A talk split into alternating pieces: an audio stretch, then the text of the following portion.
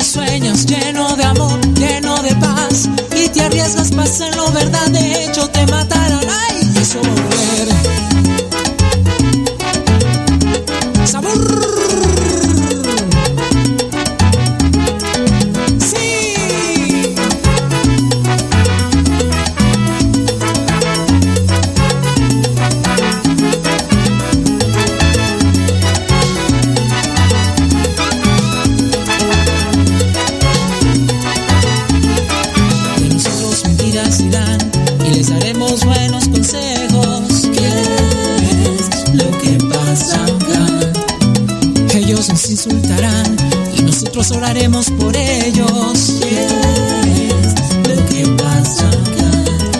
Con palo nos querrán matar, sin violencia les contestaremos. Con plata nos querrán comprar cuando valemos más que dinero. Lo que pasa acá. ¿Sabes cómo es el joven de Cristo hoy? Mártir cholo. Hasta que sude sangre, pero tú nomás obedécele.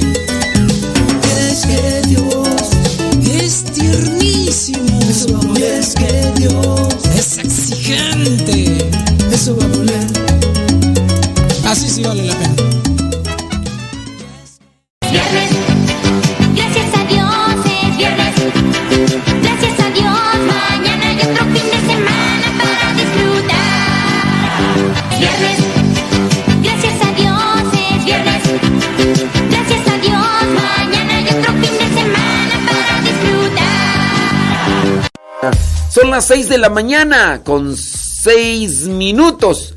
6 con 6 allá en California. Son las 8 con 6 aquí en el centro de México. 9 con 6 allá en Nueva York y otras partes de la Unión Americana. Mm, estoy mirando ahí de los mensajes que ustedes nos envían. Y hay una persona, no voy a decir su nombre, ¿verdad? Eh, y pues Digo, dentro del no decir su nombre es para que no se sienta así. Pero dice una persona, mm, ¿será verdad esto de que, es una noticia que me envió ahí, ¿no?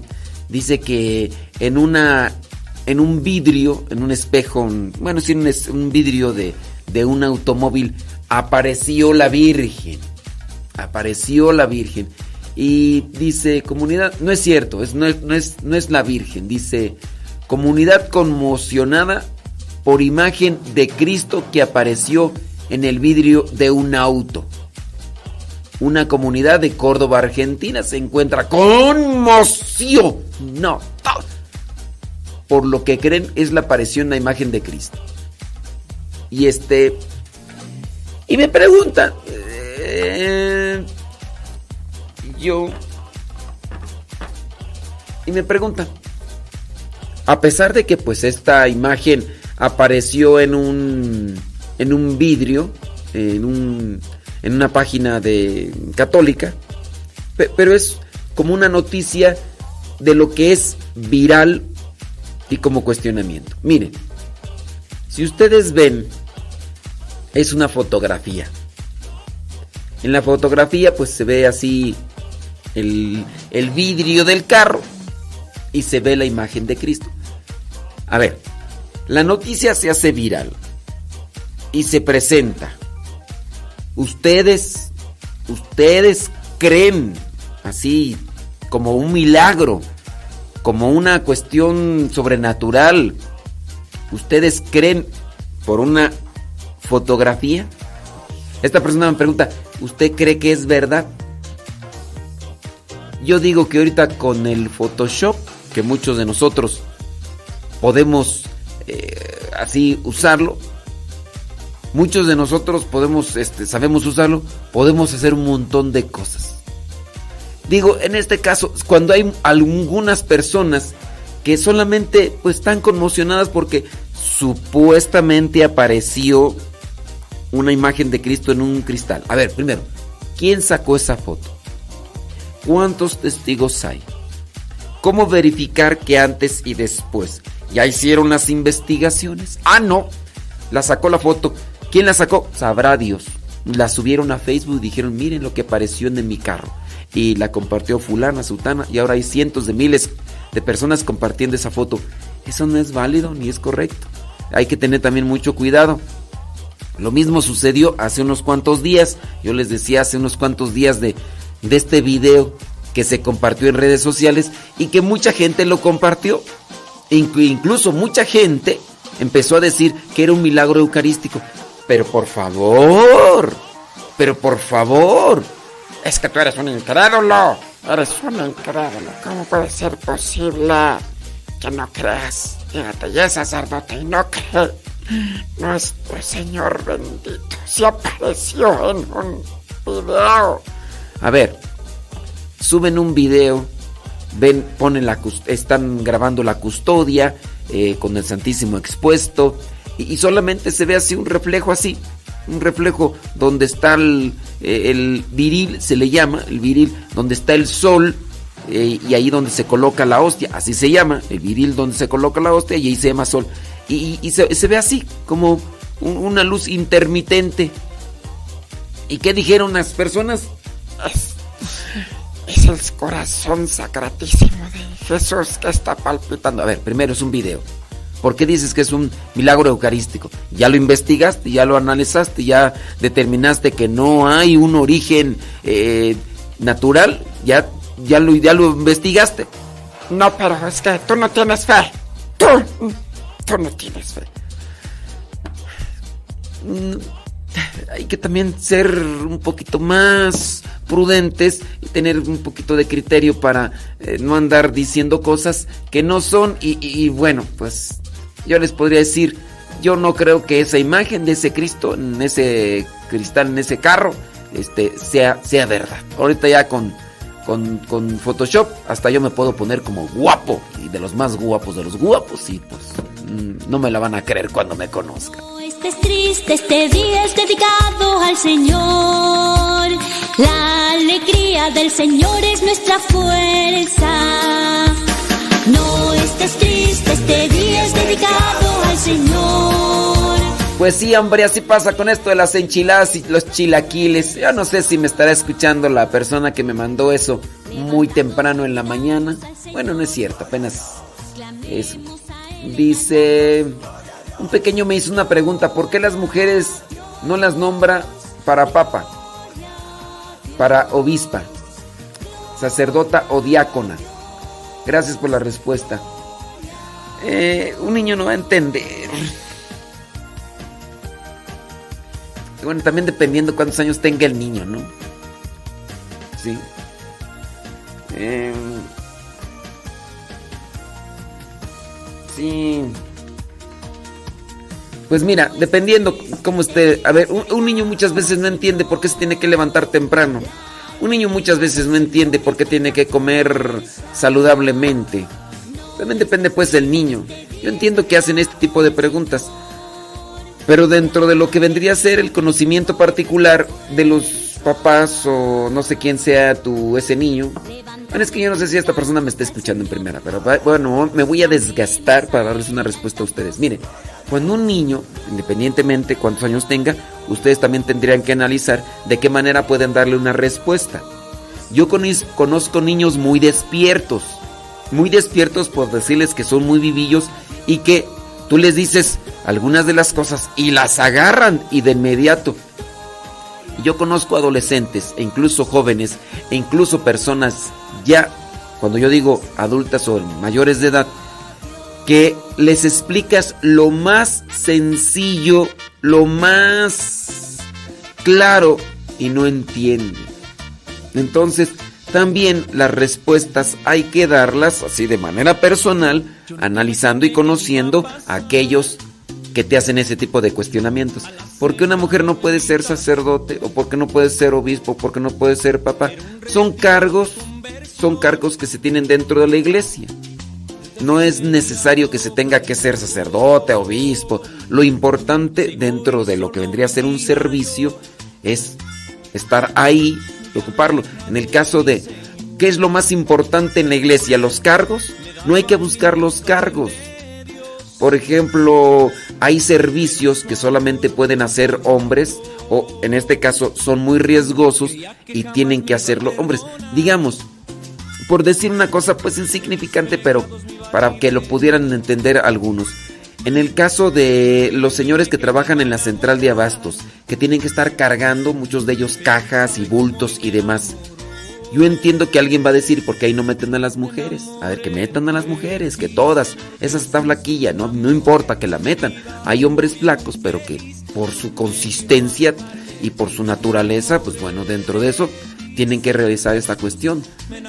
Van a decir, sí, pero un servicio, en el caso de obispo, de papa, no van a cargar bultos, sí, pero vamos a entender que esto vendría a ser una institución divina por parte de nuestro Señor Jesucristo que llamó a hombres solamente y muchas mujeres le siguieron y le sirvieron. Esto ya para que lo pudiera entender alguien más.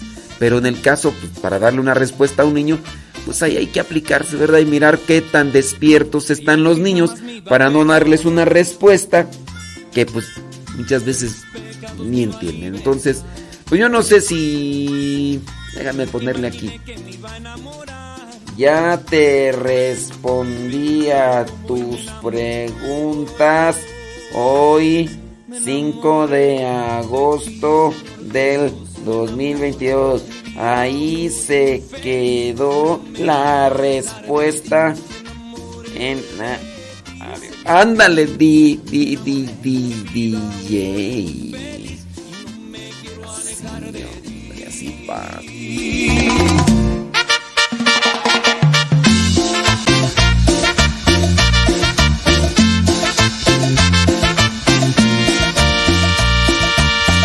Yo nunca imaginé que me iba a pasar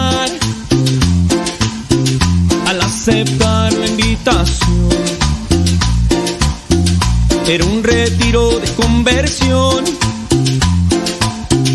Desde ese día todo cambió. Ciego y sordo vivía yo,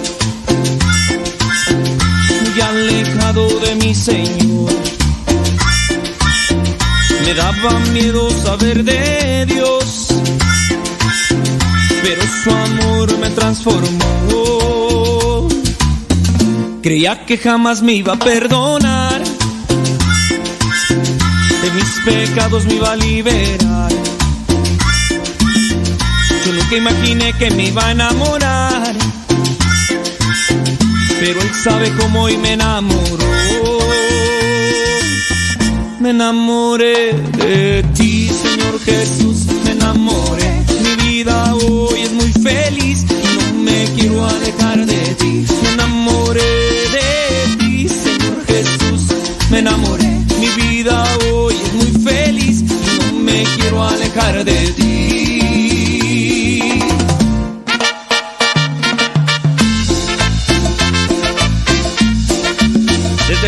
Arizona.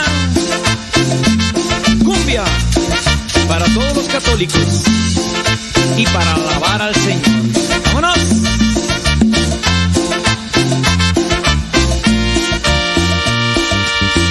Vientos huracanados, señoras y señores, gracias. Muchas, pero muchas gracias. Dice por acá, este... Dice, saludos desde Far Rock, California, Verónica Flores. Saludos, Verónica Flores, una fumigada para que se le quite. Saludos, dice Nayibelua, dice, eh, saludos de Riverside, California, ya alistándonos para ir a misa y a la hora santa. Así debe de ser. Eh, Jesús Vaca dice, saludos de Akron, Indiana. Dice que felicitaciones, dice a, a su esposa. eh, desde 22 años por su cumpleaños en este día. Ándele, pues, pues cumple años, se llama mm, Lola. Si su esposa se llama Lola, le pido vaca. Saludos a ella, que Dios le bendiga y adelante, caminante. Saludos a la esposa de Jesús, Jesús Vaca, allá en Akron, Indiana. Muchas gracias y bueno, pues ahí está su, su esposa. Saludos. Eh, Pedro Castillo, saludos allá en Newton, Norton, New- no- Newton, en Carolina del Norte. Saludos, dice a todos los de Salvatierra, Guanajuato. Echarle rayas al tigre que nos- Carlos Agustín allá en San Jorge, Utah. Saludos, gracias por estar allí en conexión. Bueno, pues sí tenga mucho cuidado con esto de las noticias que en ocasiones aparecen ahí en, en las redes sociales, ¿verdad? Hay que darse cuenta que se puede manipular mucho ahorita con, con el Photoshop, con el con el After Effects y un montón de cosas así. Pero sí hay cosas que nos deben de cuestionar. Noticias, mira, por ejemplo. Resulta, bueno, déjame pasar esta otra. Mujer, mujer prende fuego al auto de su novio por infiel. En redes sociales se volvió viral la imagen del auto en llamas. Sin embargo, lo que más llamó la atención fue el motivo. pues una mujer prendió fuego al vehículo de su novio tras descubrir que le había sido infiel. El hecho se registró en el Rosario, Argentina, cuando un vecino notó que en la intersección de Oroño y Doctor Rivas, allá en las calles de allá, Argentina, había un auto Renault eh, Clio color verde en llamas, y ahí está el video, y que el fuego... Va, va a salir una persona. Ahora, y ahora sí.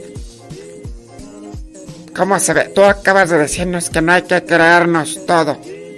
¿Cómo vas a creer que una mujer arrebatada por el enojo, porque descubrió que, que su esposo, no, su novio le fue infiel, ¿tú cómo crees que una mujer santa, purisa, purísima, paciente, eh, mm, sacrificada y abnegada, ¿cómo crees que las mujeres sí son un pétalo de Dios? ¿Tú cómo crees que una mujer... Y tú acabas de decirnos que, que no debemos de creernos las noticias. Y, y ahora tú creyendo que una mujer arrebatada por los celos le está quemando el carro al novio. No te la creo yo. Y tú te contradices. Ya veo cómo tú no... Sí, yo sé, pero yo sí creo. Eso sí creo. Bueno, dice que estaba el carro envuelto en llamas y ahí está el video. Dice, comenzaba desde la parte baja del vehículo. Dice, pero ya se estaba extendiendo, poniendo en riesgo el resto de, de los vecinos, por lo que llamó a los bomberos. Eso es mentira, hombre. Eso también lo hicieron con Photoshop. ¿Y que tú crees que una mujer llena de celos porque descubrió que su novio le era infiel? ¿Tú crees que iba a hacer eso? No. Ante el ruido de los vecinos, el dueño del auto se dio cuenta de lo que sucedía y corrió hasta el lugar del siniestro donde encontró un bidón amarillo con un mensaje que iba dirigido para el novio. El mensaje decía, no vas a querer jugar nunca más con ninguna mujer. ah, te dije que te iba a seguir y te iba a descubrir. Después traen unas malas palabras. Continuaba el resto del mensaje improvisado que la mujer dejó para el dueño del vehículo. Al lugar llegaron los elementos de policía y bomberos para atender el siniestro. Una vez que apagaron el fuego del auto, informaron al propietario de la pérdida material que había sido total, además que el incendio intencional provocado por, por la novia o exnovia. Las autoridades agregaron que a menos de un metro de distancia del auto hallaron, sí, el, ahí eh, un garrafón amarillo donde llevaba la gasolina que contenía combustible eh, y tenía pegado el mensaje para el novio infiel. Al día siguiente del incidente, el dueño del auto presentó una denuncia ante las autoridades de la Comisaría 15 del Rosario en Argentina, por lo que las autoridades del Rosario abrieron la investigación para dar con la persona responsable de provocar el incendio del auto y la principal sospecha es la exnovia del dueño del carro. Es, eso es pura mentira. ¿Tú, tú crees que una mujer... Como vamos a tratar de las noticias con pilón, ahí va, ahí va mi pilón. ¿Ustedes creen que esto, esto sí es verdad o que es una exageración o es un este es un trabajo hecho con Photoshop o con eh, con After Effects? Pues yo sí lo creo. Yo sí lo creo que eso pase porque me ha tocado a mí escuchar algunos de los casos. Recuerdo yo que un señor agarró toda la ropa de la esposa, toda la ropa de la esposa, porque estaba tremendamente enojado. Pero no era por infidelidad, era por otras cosas mínimas. Pero el señor arrebatado de enojo por una cosa que la esposa no quiso ser, era algo mínimo, ¿no? No era una infidelidad y no se justifica tampoco una infidelidad. Pero el señor agarró toda la ropa de la mujer porque sabía de los gustos, sabía que pues, era lo que más cuidaba y agarró toda la ropa de la mujer y ¡pum! la puso en, en un bote de estos de grandes, así de estos de lámina, y la puso en el bote, le echó también gasolina y le prendió fuego. De manera que cuando llegó la señora, nomás se le quedó mirando el señor a la señora, riéndose, y la señora se agarró a llorar, y pues con lo que traía puesto, porque ya no traía más ropa, se fue de la casa. Y después el señor arrepentido estaba queriendo hacer que la señora regresara con él, y que le, pues, que le iba a comprar la ropa y todo eso, y pues cuando la señora vino a platicar conmigo, dice, es que ya no sé qué hacer, le dije, aproveche, va a renovar su closet. ya no sé qué pasó, pero sí. Moraleja o pilón. tratemos de controlar nuestras emociones y nuestros pensamientos, porque podemos poner en riesgo la vida de los demás y podemos también perder la relación de amistad, la relación matrimonial y otras cosas más que hemos tenido ya con otros. Si controlas tus emociones y tus sentimientos, podrás decir que eres ya una persona madura y podrás caminar en la vida con seguridad y firmeza porque has logrado controlar lo más, en este caso, importante dentro de tus actos. Para controlar nuestros actos hay que controlar nuestros sentimientos y nuestras emociones. Y para controlar nuestros sentimientos y nuestras emociones hay que controlar primero los pensamientos. Porque estas ideas primero llegan aquí. Llegan aquí en la cabeza, llegan a la cabeza, se genera el pensamiento, el pensamiento genera emoción o sentimiento y después se lleva a un acto. Así que, señoras y señores, contrólense, contrólense, porque si no, después les va a ir como enfermos.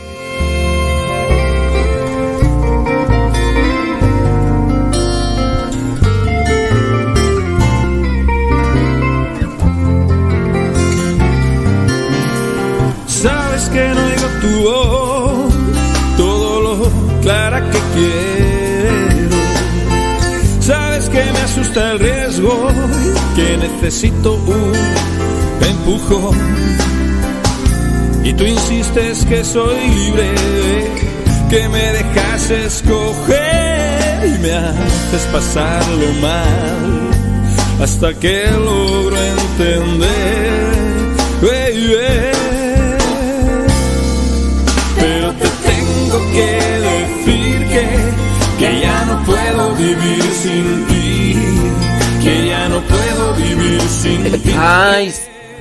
¿ustedes conocen a alguien que se haya dejado llevar por los sentimientos? Platíquenlo, compártanlo, no vamos a decir nombres. Saludos a Lola. Saludos Lola. Dice, arriba Guanajuato. Ándale Lola, que Dios te bendiga. Ándale, Dios te bendiga y échale muchas ganas, ¿eh? Ya nos mandó ahí mensaje Lola. Lola. Déjame ver por acá. Estamos viendo los mensajes del Telegram. Rodolfo Sánchez, Anaya en Atlanta, Georgia. Sencillo mandarnos. Ah, espera, deja bajar acá el volumen. Sencillo que nos manden ustedes un mensaje por el Telegram. Sencillo que nos manden un mensaje por el Telegram. Descargan Telegram. Ponen el número de teléfono. Es muy parecido al WhatsApp. WhatsApp. Y después de eso, ponen ahí arriba, en la parte superior, ponen el signo arroba. Después ponen cabina. Yo espero que sepan cómo se escribe cabina. Cabina Radio Cepa. Todo junto. Cabina Radio Cepa. Y ustedes ahí ya nos van a poder mandar el mensaje directamente. Directamente. Son las 8 de la mañana con 27 minutos. Saludos. Mándenos ahí por el Telegram sus testimonios. Les han quemado la ropa, el carro, los cabellos. O, o qué onda. Bueno, déjame ver por acá. Andy Peralta en Huichapan, Hidalgo. Saludos a Eugenia Vázquez allá en Whittier, California. Saludos, gracias. Allá en Chandler, Arizona. María Gamino. Eh, ¿Quién más nos dice dónde nos escuchan? Allá está Odalis y Lenale allá en Perú. Gracias. Florencia Pérez. Lismar Muñoz. Saludos en Reading, Pensilvania. Rosa Blanca está cubierta de pilares de oro y plata allá en Morelia, Michoacán, hombre. Gabriel García en Los Ángeles, California. Saludos. Dice por acá Beatriz Ayala en Dallas, Texas. Saludos, gracias. Leticia Salazar. No nos dice dónde. No nos dice dónde, pero bueno. Eh, Elsa Díaz, soy en Nashville, Tennessee. Saludos. Eh, Cintia Onofre Rangel. Saludos desde Morelia, Michoacán. Leticia Salazar en Inglewood, California. Gracias. Saludos. Laura de Sánchez, allá en Los Ángeles, California. Saludos. Ivonne Gómez, no Gámez, allá en Austin, Austin, Texas. Saludos. Allá en Cuautitlán, Izcalli, Estado de México, Mari Biguri. Ándele pues, hombre. Betty Galván ahí en Springfield, Oregon. Saludos ahí en McAllister, Oklahoma, María Rosales. Ándele pues, hombre. Saludos, dice desde Hyattsville, Carolina del Norte. Rosalba, Rosalba Vergara, saludos. Rosalía González ahí en Long Beach, California. Saludos a Sebas Toribio en New Spring News. Gracias. Saludos a Malena. Malena, Malena. ¿Cómo andamos en Acuitlapilco? Eh, ok, muy bien. Muy bien, me parece magnífico. Así es, efectivamente. DJ. Sí, sí, sí, sí. las manos para que quiera un abrazo. Actívate, goza hermano. Esto es para ti, así que déjalo fluir. Si el fuego se quema, algo bueno es para ti. No pares de cantar, no pares de saltar. Si el fuego lo sientes, grita los cuatro vientos ya. No te quedes con las ganas de decir quién es el rey. Nos sumamos uno a uno y gritemos ¡Viva el rey! Levántate, hermano, que tenemos la victoria. Llevemos el mensaje que ha cambiado nuestra historia. Corremos el dolor con nuestro canto de alabanza. Levantando las manos, no importa las circunstancias. Sea día o de noche, de lunes a domingo. En cualquier momento, Él siempre está contigo. Te lleva por el camino si te encuentras perdido. Déjate llevar, cosas buenas pasarán.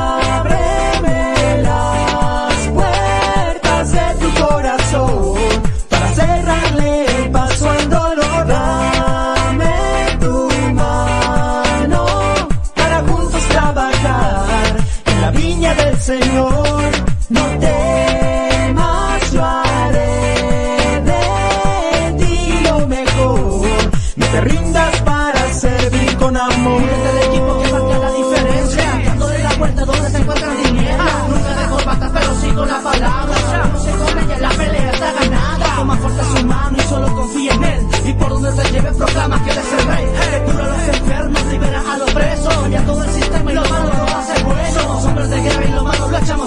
Estamos en el imperio donde Cristo es cabeza. Estamos en el imperio donde Cristo es cabeza. Estamos en el imperio donde Cristo es cabeza. Y muchas cosas pasarán. Cuando lo veas y sientas papi no podrás Y estos señoras y señores, gracias. Muchas, pero muchas gracias. Oye, estoy por acá buscando a ver si alguno de ustedes ha tenido algún arrebato con eso de las emociones y los pensamientos. Dice, me encanta su programa. Dice que es Juanita Díaz del Sur, Carolina. Ándele pues, Juanita Díaz. Y los días pasaron. Ándele pues. Dice, saludos desde Brooklyn, New York. Gracias. Saludos a la distancia. Dice Claudia. Ándele pues, Claudia. Échele muchas ganas, ¿eh? Dios te bendiga y con todo. Así como deben estar los tacos. Dice... Bueno, déjame ver por acá quién más nos manda, porque hay algunos que nomás mandan ahí. Saludos a... ¿Quién más tú? Dice por acá. Ah, Santa María. Irma, muchísimas gracias, Irma, ¿eh? Que Dios te siga bendiciendo, Irma. Irma, allá en... En Puebla. Muchas, pero muchas gracias. Gracias, Irma. Dios te bendiga, ¿eh? Échale con todo, con todo, así como deben ser los taquitos, con todo. Déjame ver, Ju- Juliana Trinidad, anda ya todavía en Oaxaca. Saludos, dice, desde Santiago, Yustlahuaca, allá. Dice, ahí están presentes, eso es todo, eso es todo, Juliana. Ujú. Sí, ¿a poco sí, hombre? El chamaco. ¿Todavía está durmiendo el chamaco?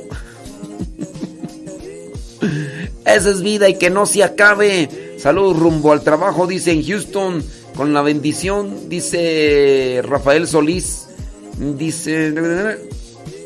Saludos, dice a su compadre Ricardo Salas. A todos los del movimiento familiar cristiano.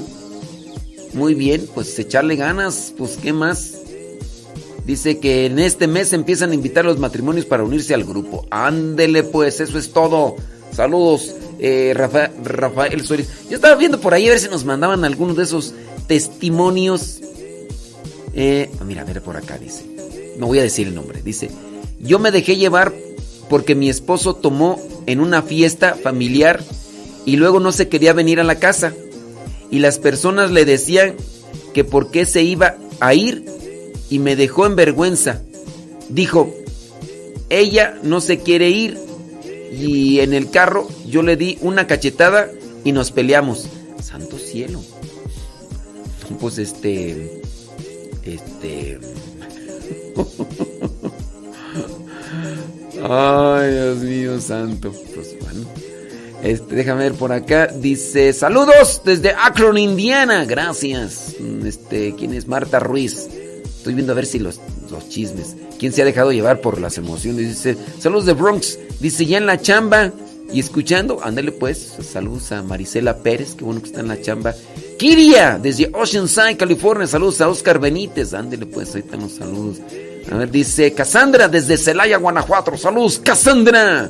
Cassandra. Alejandra Ayala desde Columbus, Ohio, que ocupando de los deberes, dice allá en Columbus, Ohio. Bueno, pues puros saludos. Yo pensé que me iban a mandar ahí este carnita así para saludos de Forward Texas, dice Natalia Álvarez. Bueno, este, vámonos acá entonces, porque acá puro saludito y, todo lo demás. Bueno, acá dicen, ¿qué dices tú? No diga mi nombre. Dice, un día tuve un arrebato de emociones con mi esposo. Le rompí el celular porque le marqué muchas veces y no me contestó. Le dije, ahora ya tienes motivos para no contestarme, perro. Mi esposo solo se reía y a mí más coraje me daba. Yo creo que se reía de nervios. Dijo, no, ¿para qué le chisto tantito así? ¿Ya ven? A mí se me hace que eso tú lo estás inventando, eso, eso ni ha de ser verdad. Eso, este... Pero sí, de que hay, hay. Dice por acá. Bueno, ahorita hay puros saludos, sí. Ahorita, pasamos a la hora de los saludos. Fíjate, hablando de los arrebatos y hablando de la mm, inmadurez que se puede dar en muchos de nosotros, dice que jóvenes golpean a un viejito. Después, pues los grabaron en un video y todo. Y resulta que eh, los papás entregaron a algunos de los chamacos. Esto sucedió en el estado de Jalisco. Cuatro jóvenes grabaron, se atrevieron todavía a grabar el momento en el que golpeaban a, un, a una persona ya anciana de la tercera edad. Dice que se cruzó en su camino en calles de Jalisco. Posteriormente los agresores subieron el video a redes sociales, lo que obviamente causó indignación. Porque estos lo subieron eh, el video, porque se iban grabando en la calle, pues ahí se ve el video. Estos jovencitos van caminando en la calle. Yo calculo unos 16 años más o menos, o a lo mejor hasta 15. eh, y van caminando. Y, el pobre señor, pues está ahí en, en la banqueta. Y entonces dice: en el video eh, de solo 7 segundos, se- segundos se aprecia el momento en el que tres jóvenes caminaban por la banqueta mientras un cuarto iba grabando su recorrido. De pronto encontraron a un viejito recargado en la pared cerca de donde ellos pasaban. Bueno, pues iba pasando por la banqueta. Uno de los jóvenes se acercó al señor, lo golpeó con puño cerrado en la cara en varias ocasiones hasta que el viejito cayó al suelo, mientras que dos de sus acompañantes se pararon detrás de su agresor y el cuarto continuaba grabando eh, la acción. Dos de los participantes compartieron el video en sus cuentas de Facebook. Las imágenes obviamente se volvieron virales y comenzaron a circular en otras redes sociales, lo que provocó que los usuarios, los que estaban viendo los videos, solicitaran la intervención de las autoridades para agarrar a esos muchachos. Y ya después el gobernador se pronunció al respecto del caso y señaló que los menores de edad sin conciencia y mucho menos valores que golpearon a una persona mayor por simple diversión afuera del mercado alcalde son la cruda realidad y consecuencia de cuando la descomposición social se aparece como cáncer desde los más jóvenes y su entorno. Posteriormente, el gobernador informó que el viejito recibió atención médica. Ojalá y sí, ¿verdad? Porque es nada más se lavan los, las manos los gobernantes diciendo eso. Y las autoridades identificaron a los cuatro jóvenes agresores, por lo que los padres de tres de los menores de edad entregaron a los agresores a la Fiscalía de Jalisco. Que las duras imágenes que han circulado en redes sociales nos sirvan como un llamado de alerta en cada familia para voltear a ver el ejemplo, valores y atención que estamos dando a nuestros hijos e hijas. Finalizó el gobernador allá en Jalisco para decir pues cómo esto había sucedido. Pues, ¿qué decirles? Pues es también una, reflexión. El ejemplo, ¿qué ejemplo se le está dando? ¿Por, por qué estos jóvenes golpear a un viejito así? No hay tampoco justificación, aún el viejito pudiera decir las cosas, ya, no sé, a veces podría ser eh, su edad o una situación mental o lo que sea. No justifica que alguien golpee a otra persona, a menos de que sea dentro del de- deporte y a conciencia, como los que se agarran ahí a, guamazos ahí en el, en el box y... eh, por cierto, que acaba de ganar por ahí otra vez el mexicano en la UFC de esas de las luchas ahí. eh, volvió otra vez a ganar porque ya había ganado, después perdió. Bueno, este, ahí solamente. Pero acá dentro de esta situación no se justifican los golpes ni dentro del matrimonio ni en circunstancias. Claro, sí se acepta la defensa personal que vendría a ser el bloqueo de los golpes y tratar de inmovilizar a la persona que posiblemente te esté atacando, pero acá no. Una pregunta que hago yo a ustedes. eh, ¿Qué le transmiten a sus jóvenes? A sus hijos. ¿Ustedes entregarían a sus hijos? ¿Ustedes entregarían a sus hijos a las autoridades si sus hijos hubieran golpeado a este viejito?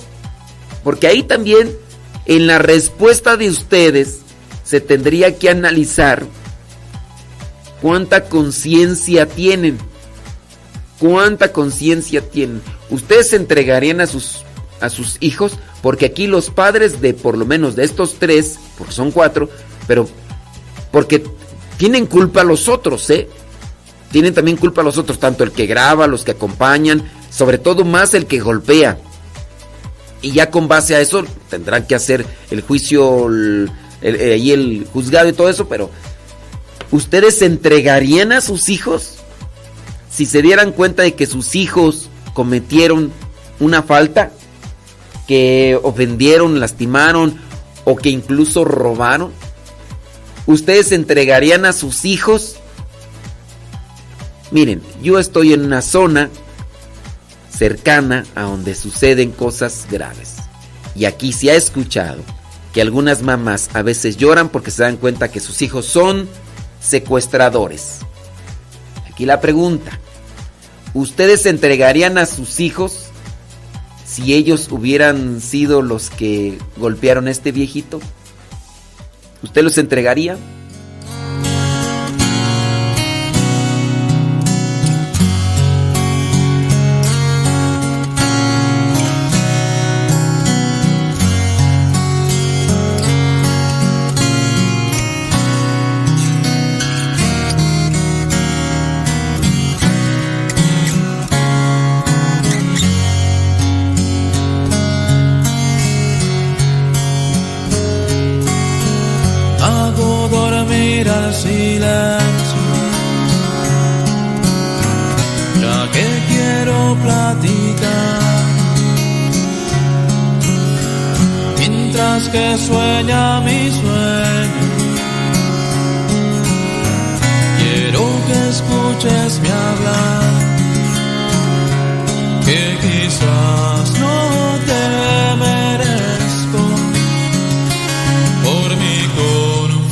De la mañana con 43 minutos. Mándenos sus mensajitos ahí al mm, Telegram, arroba cabina Radio Sepa.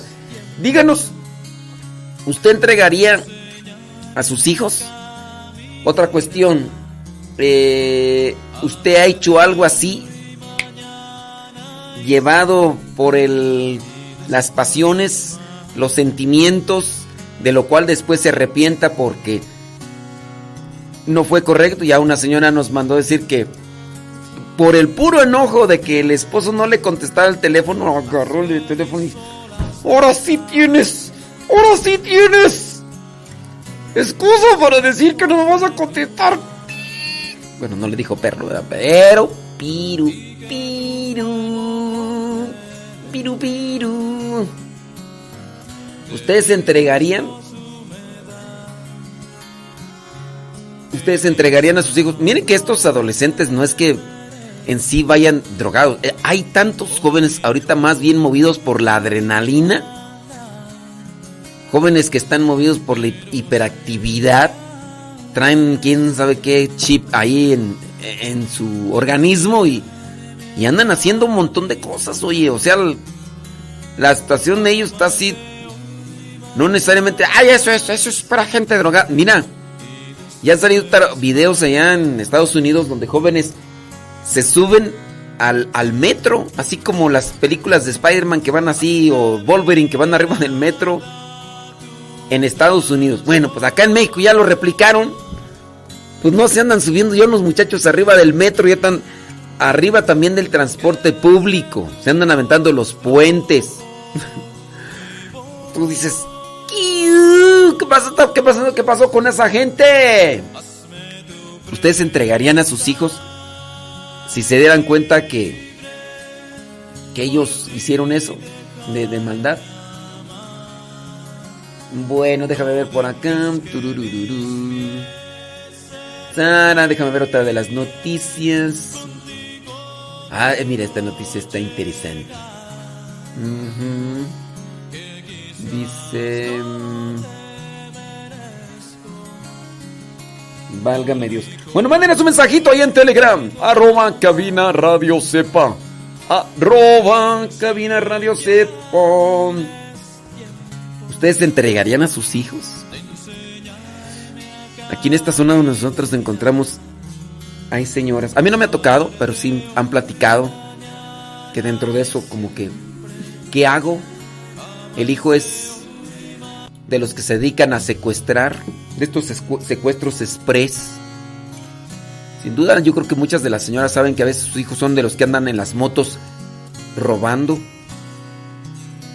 Y sí. Aquí- Yo por eso no salgo porque está peligroso. No sé que me van a robar el corazón. ¡Que le tiramos corazón! Si no.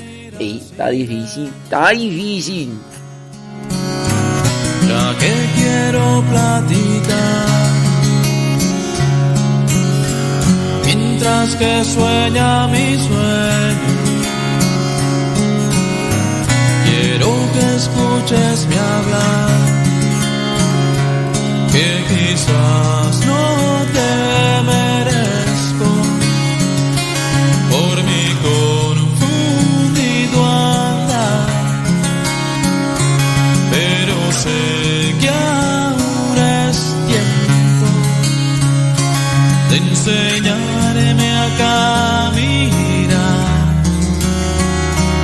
amarte hoy, mañana y siempre y después más.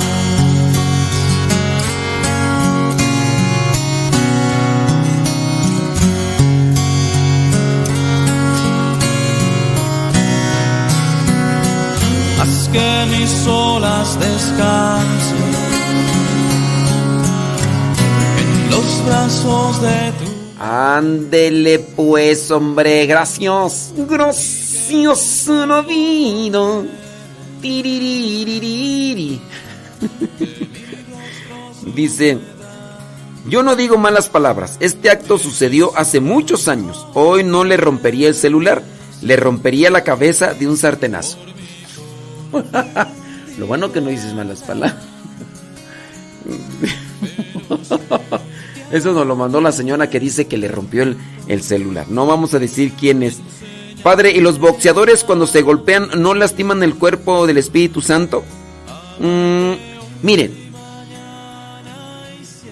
creo yo que dentro de lo que vendría a ser un deporte, exponer el cuerpo en cual el, el cuerpo se expone en cualquier deporte. O díganme qué deporte no, no, en qué deporte no se expone el cuerpo.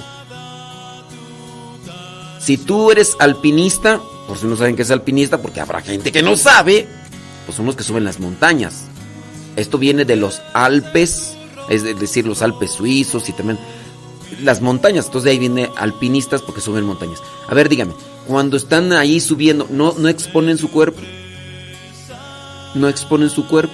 Bueno, no exponen eh, digamos que es someter el cuerpo a lo que vendría a ser eh, una rutina de fortaleza.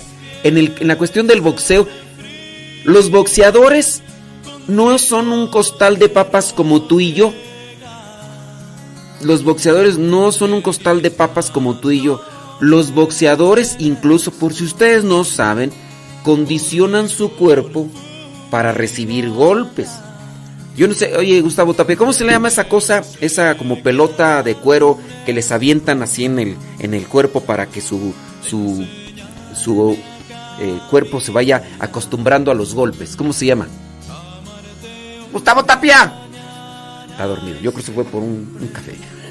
Pero bueno, el cuerpo se prepara, eh, eh, se le da un cierto tipo de preparación o de, mm, ¿cómo llamarle? Se- se adiestra para el enfrentamiento rígido y fuerte. Eh, los boxeadores se preparan para eso, para recibir golpes, pero también es un, es un entrenamiento, es como decirles, un, es un cierto tipo de, ay, se me va el nombre, pero pues es someter el cuerpo a un cierto tipo de resistencia física, eso es. En el boxeo se somete el cuerpo a un cierto tipo de resistencia física. ¿Hay riesgos? Claro que hay riesgos. Ha habido personas que incluso han muerto dentro del boxeo. Pero no podríamos decir que es pecado en el sentido de que se somete el cuerpo a un cierto tipo de resistencia física y que no nada más. Podría ser pecado, podría ser pecado cuando sin preparación alguna te metes a un ring a que te golpeen a diestra y siniestra. Por eso hay condición física, por eso se prepara el cuerpo para recibir golpes y otras cosas más. Ahorita que llegue Gustavo Tapia, a ver si nos dice cómo se llama esa cuestión, esa cosa que, que avientan al, al cuerpo para, para que se prepare. Y así los meten a- al agua fría y otras cosas más. No podríamos considerarlo como que ah, es pecado, porque siendo así, yo déjame decirte que cuando nosotros estamos consumiendo demasiada azúcar, también entonces estaríamos cometiendo pecado. Porque estamos afectando el templo del Espíritu Santo. ¿Quién de ustedes no se ha atascado de, de carnes rojas? ¿Quién de ustedes no se ha atascado de triglicéridos? Eh, a ver, tú te has ido a confesar porque estás afectando el templo del Espíritu Santo por eh, echarte un montón de triglicéridos porque estás atascando de aceites. Pues no, no hay gente que venga y diga, padre, me confieso porque me eché mucha carne roja y pues bueno, estoy propenso a ácido úrico. Padre, pues yo me confieso porque estoy comiendo muchos carbohidratos. Mire mi cuerpo, ya se me quedaron aquí pegados. Yo no, no han venido personas conmigo. Eso también es afectar el templo del Espíritu Santo. Claro que hay otro tipo de afectaciones que son de que las casi no se confiesan las personas. Por ejemplo, cuando están dejando entrar mucha envidia. Eh, regularmente me llegan a mí mensajes y vienen personas aquí a platicar por cuestión de envidias, cuestión de herencias. Y a veces de eso no, no se confiesa la gente. Entonces, creo yo que dentro del deporte tendríamos que analizar muy bien de qué manera se enfrenta la persona a un proceso de resistencia física, como podría ser el boxeo. ¿Qué otro tipo de deporte tú consideras que podría ser malo o que podría ser dentro de tu consideración pecado? Pero las personas se preparan. Eh, Es pecado en el caso, incluso in- hasta podría ser eh, un delito cuando a una persona se le expone a pelear con un boxeador, porque el boxeador, el que practica karate, es considerado como una arma blanca, incluso una persona que está dentro de la lucha libre.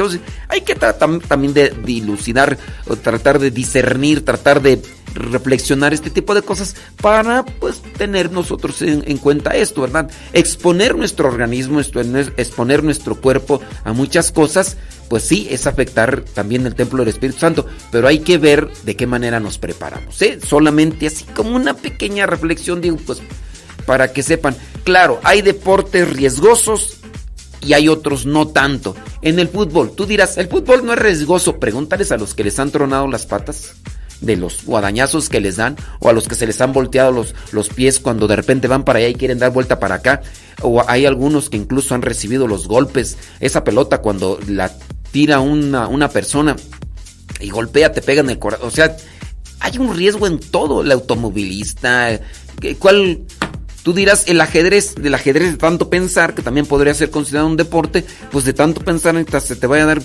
Entonces es una cosa que nos puede llevar en el escrúpulo a decir que, todo eso es pecado. Pero, pues bueno, entre otras cosas más, vámonos a más noticias con Pilón, porque estamos en estas noticias, ¿verdad? Que familia enfrenta una multa por poner luces navideñas. Muy pronto, una familia de Orlando, Florida y en Estados Unidos enfrenta una posible multa por colocar las luces navideñas para decorar su hogar con mucha antelación. El padre de familia eh, dice, eh, dio a conocer que contrató una empresa para poner las luces navideñas en la fachada de su casa, por lo que estas fueron instaladas eh, desde muchos meses antes. Dice, ya están preparando. Tras la colocación de adornos, la familia recibió una carta de la Asociación de Vecinos donde le informaron que no se les permitía colocar decoraciones y luces antes de lo que vendría a ser ya lo establecido. Allá en Estados Unidos, lo que vendría a ser la, el Día de Acción de Gracias. Eh, y pues, ¿por qué adelantarse? Yo ahí pues, voy a aplicar la, la reflexión o el pilón. ¿Por qué adelantarse a los tiempos? ¿Por qué apresurarse? ¿Cuál, cuál es, cuál es tu, tu ansia? A veces nosotros nos dejamos llevar por la moda o por la, ah, no sé si la vanidad de querer ser los primeros, de querer ser los primeros en estar por encima de todo. Hay personas que cuando va a salir el nuevo modelo de teléfono, se van a quedar a dormir afuera de la tienda incluso duran hasta más de 24 horas para ser los primeros. ¿Por qué apresurarse ese tipo de cosas? ¿Por qué apresurarse a querer poner eh, las luces navideñas ya desde, desde ahorita? Digo yo sí, agosto y todo, pero agosto, septiembre, octubre, ¿por qué? Nomás pregunto. Nos adelantamos, nos precipitamos. Hay que esperar los tiempos y sobre todo los tiempos de Dios hay que esperar los tiempos y sobre todo los tiempos de Dios. No hay que estar ahí dejándonos llevar por la vanidad, por la presunción y por el ego decir, fui el primero, fui el primero y me siento contento por eso. Mejor ser primero en la caridad, en el servicio, en la generosidad. ¿Quién va a lavar los platos? Fui el primero. Yo voy a lavar los platos. ¿Quién va a ir a tirar la basura? Yo voy a. ¿Quién va a, tirar la basura? O sea, mejor ser el primero en el servicio y en el sacrificio y la entrega a los demás. Más que andarse por ahí colocando ciertos títulos, ciertos tipos de títulos que nomás no ayudan. Calzón rosita, calzón morado, en el billete de la buena suerte, en el ojito de venado y tantas cosas. Yo era así, yo era así, pero tú me sanaste, me liberaste, ya no te creo a ti. Soy muy feliz, soy muy feliz, pero tú me sanaste, me liberaste, ya no te creo a ti. Soy muy feliz, soy muy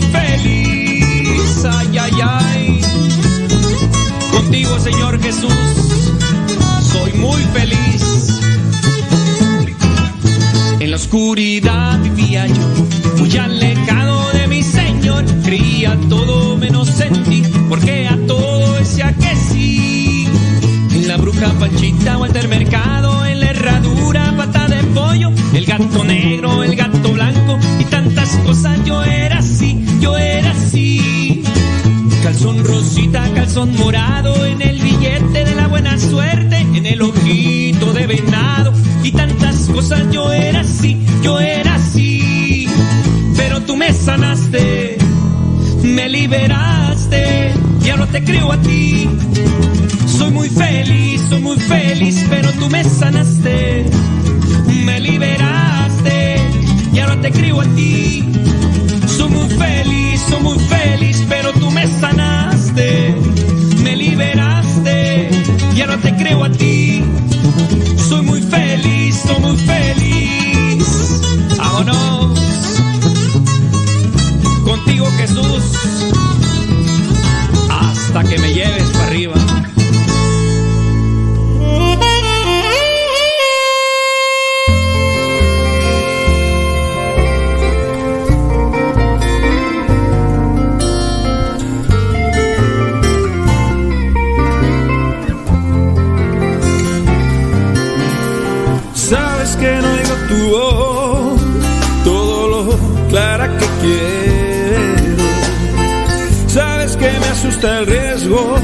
que necesito un empujón. Y tú insistes que soy libre, que me dejas escoger y me haces pasarlo mal hasta que logro entender.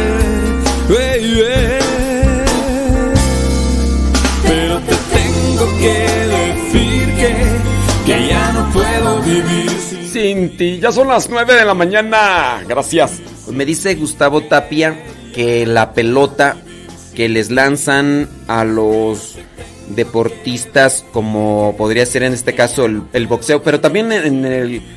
En el. Los que es- están en esto de la lucha libre. Ay, eso de la lucha libre ni es cierto, hombre. Es puro show. Es un deporte y sí se preparan para recibir golpes y dar golpes. Dice Gustavo Tapia que a esa bola, a esa pelota le llaman medicine ball. Medicine ball. Medicine ball. Entonces es un balón medicinal.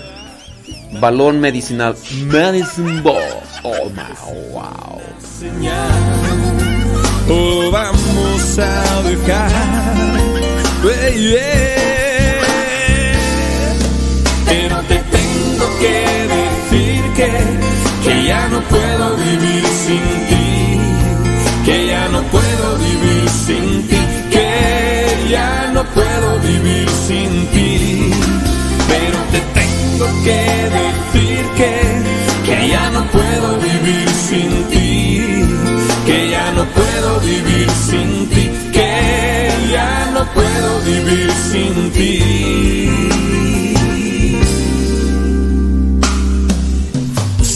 Que dudo de ti y que me canso en la lucha. Sabes que te hago culpable de tanta calamidad. Sí. Y me ciego en mi interior. Siento mi vida cansada y desde mi corazón mando toda la fregada.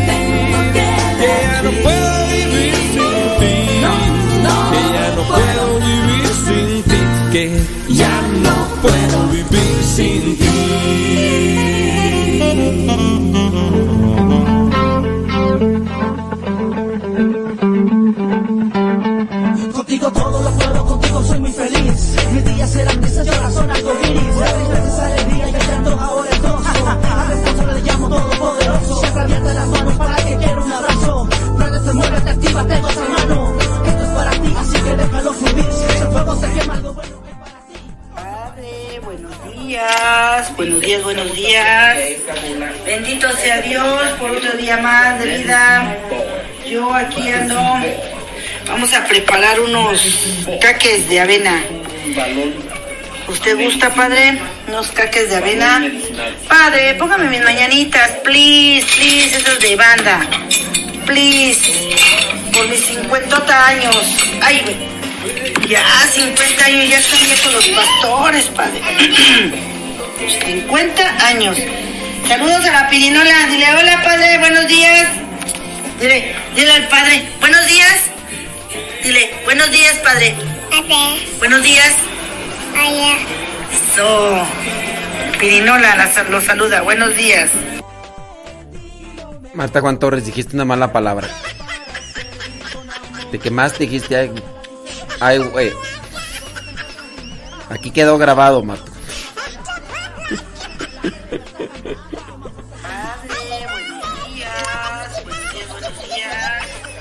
Bendito sea Dios por otro día más de vida. Yo aquí ando. Vamos a preparar unos caques de avena. ¿Usted gusta, padre? Unos caques de avena. Padre, póngame mis mañanitas, please, please, esas de banda. Please. Por mis 50 años. Ay. Ahí está. Ahí está.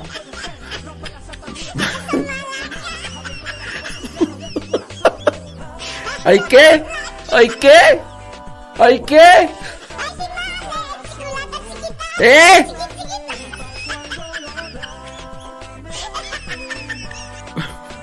Deja ver si le puedo regresar. No, ya no puedo regresarle aquí esta cosa. ¿Hay qué? Mejor y te rindas para servir con amor. Abre las puertas de tu corazón para cerrarle el paso al dolor. Dame tu mano para juntos trabajar en la viña del Señor.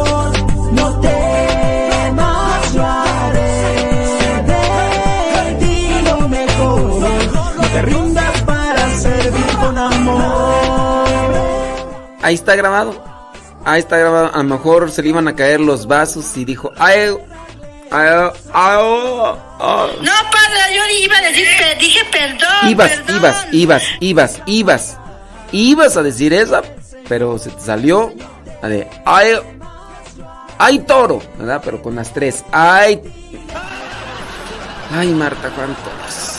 Cumpliendo tus 50 años y no cambias. Ja, una vez más, ja. Además no tengo mañanitas con banda.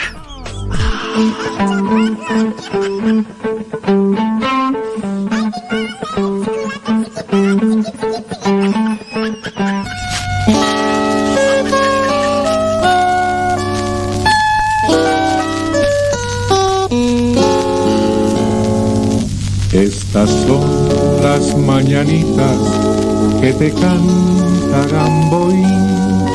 Con cariño te deseo felicidades sin fin. Despierta, mi bien, despierta, mira que ya amaneció. Pacholín y salchichita y Pacho también llegó. Despierta, mi bien, despierta, te debes ya levantar, que la reina de la casa te quiere felicitar. Estas son las mañanitas que cantaba el rey David, tus hermanos y abuelita te la dedican a ti. Despierta, mi bien, despierta, mira que papá llegó. A tu lado nos quedamos porque la fiesta empezó. Felicidades, felicidades.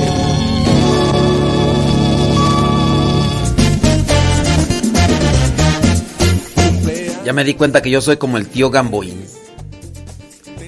Porque el tío Gamboín casi no tenía cabello y yo también. Y te haga feliz. Pues por ti Él murió en la cruz, padeció. Para los que se acuerdan del tío Gamboín, pues déjenme decirles que ya están betarros.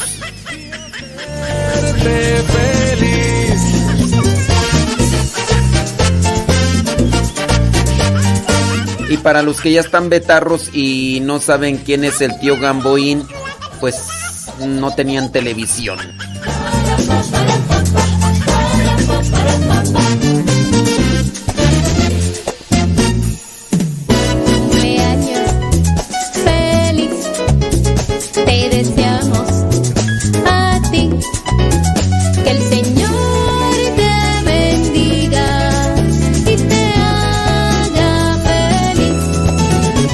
También me di cuenta que me parezco al tío Gamboín porque el tío Gamboín tenía muchos eh, juguetitos así en la mesa y, y yo también.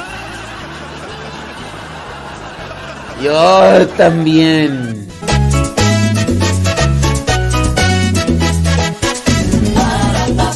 Bueno, pues mañana le vamos a celebrar la misa a Marta Juan Torres para que para que el Señor la bendiga y la fortalezca y a ver si ella se deja, porque también es, es cuestión de uno, ¿no? No es que Dios no diga, Ay, yo este no lo bendigo. O este yo, yo no lo lleno de gracia. Yo este no... No, no quiero decirle nada bueno. No, no, no, no necesariamente.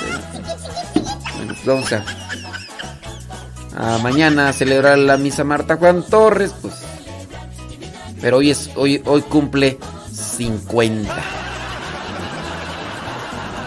Pensé que eran como unos 80, unos 90 ya. Sube la rampa y hay que ponerle oxígeno acá ya en la subida ya.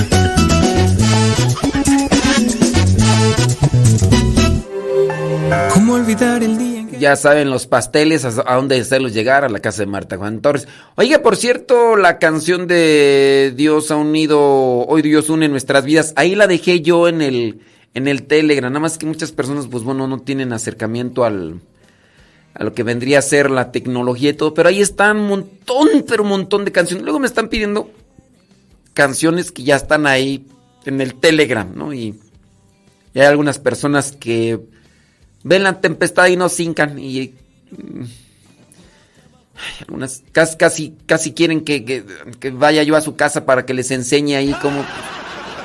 Entiendo yo entiendo.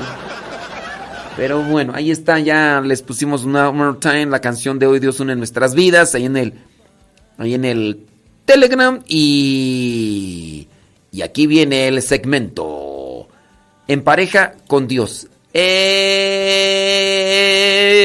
pareja con Dios. Oye, esta canción me gusta, se llama Mi primer amor. Después de la canción viene el segmento para matrimonios. Sí, todavía Marta baila con sus botitas, dice Yesenia Rauda Valencia. Sí, pero el video que grabo donde baila con sus botitas dura 10 segundos.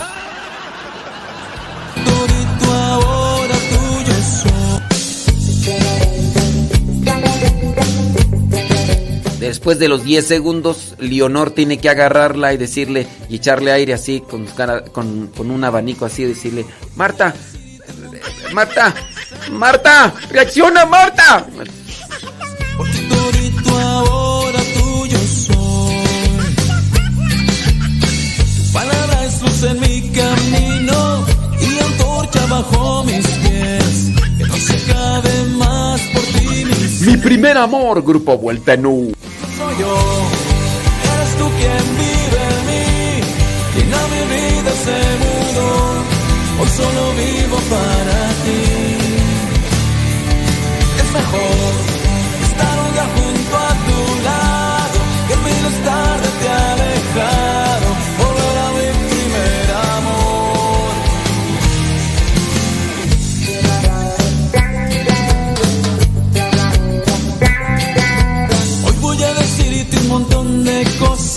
cosas, bonitas y bien hermosas, porque todito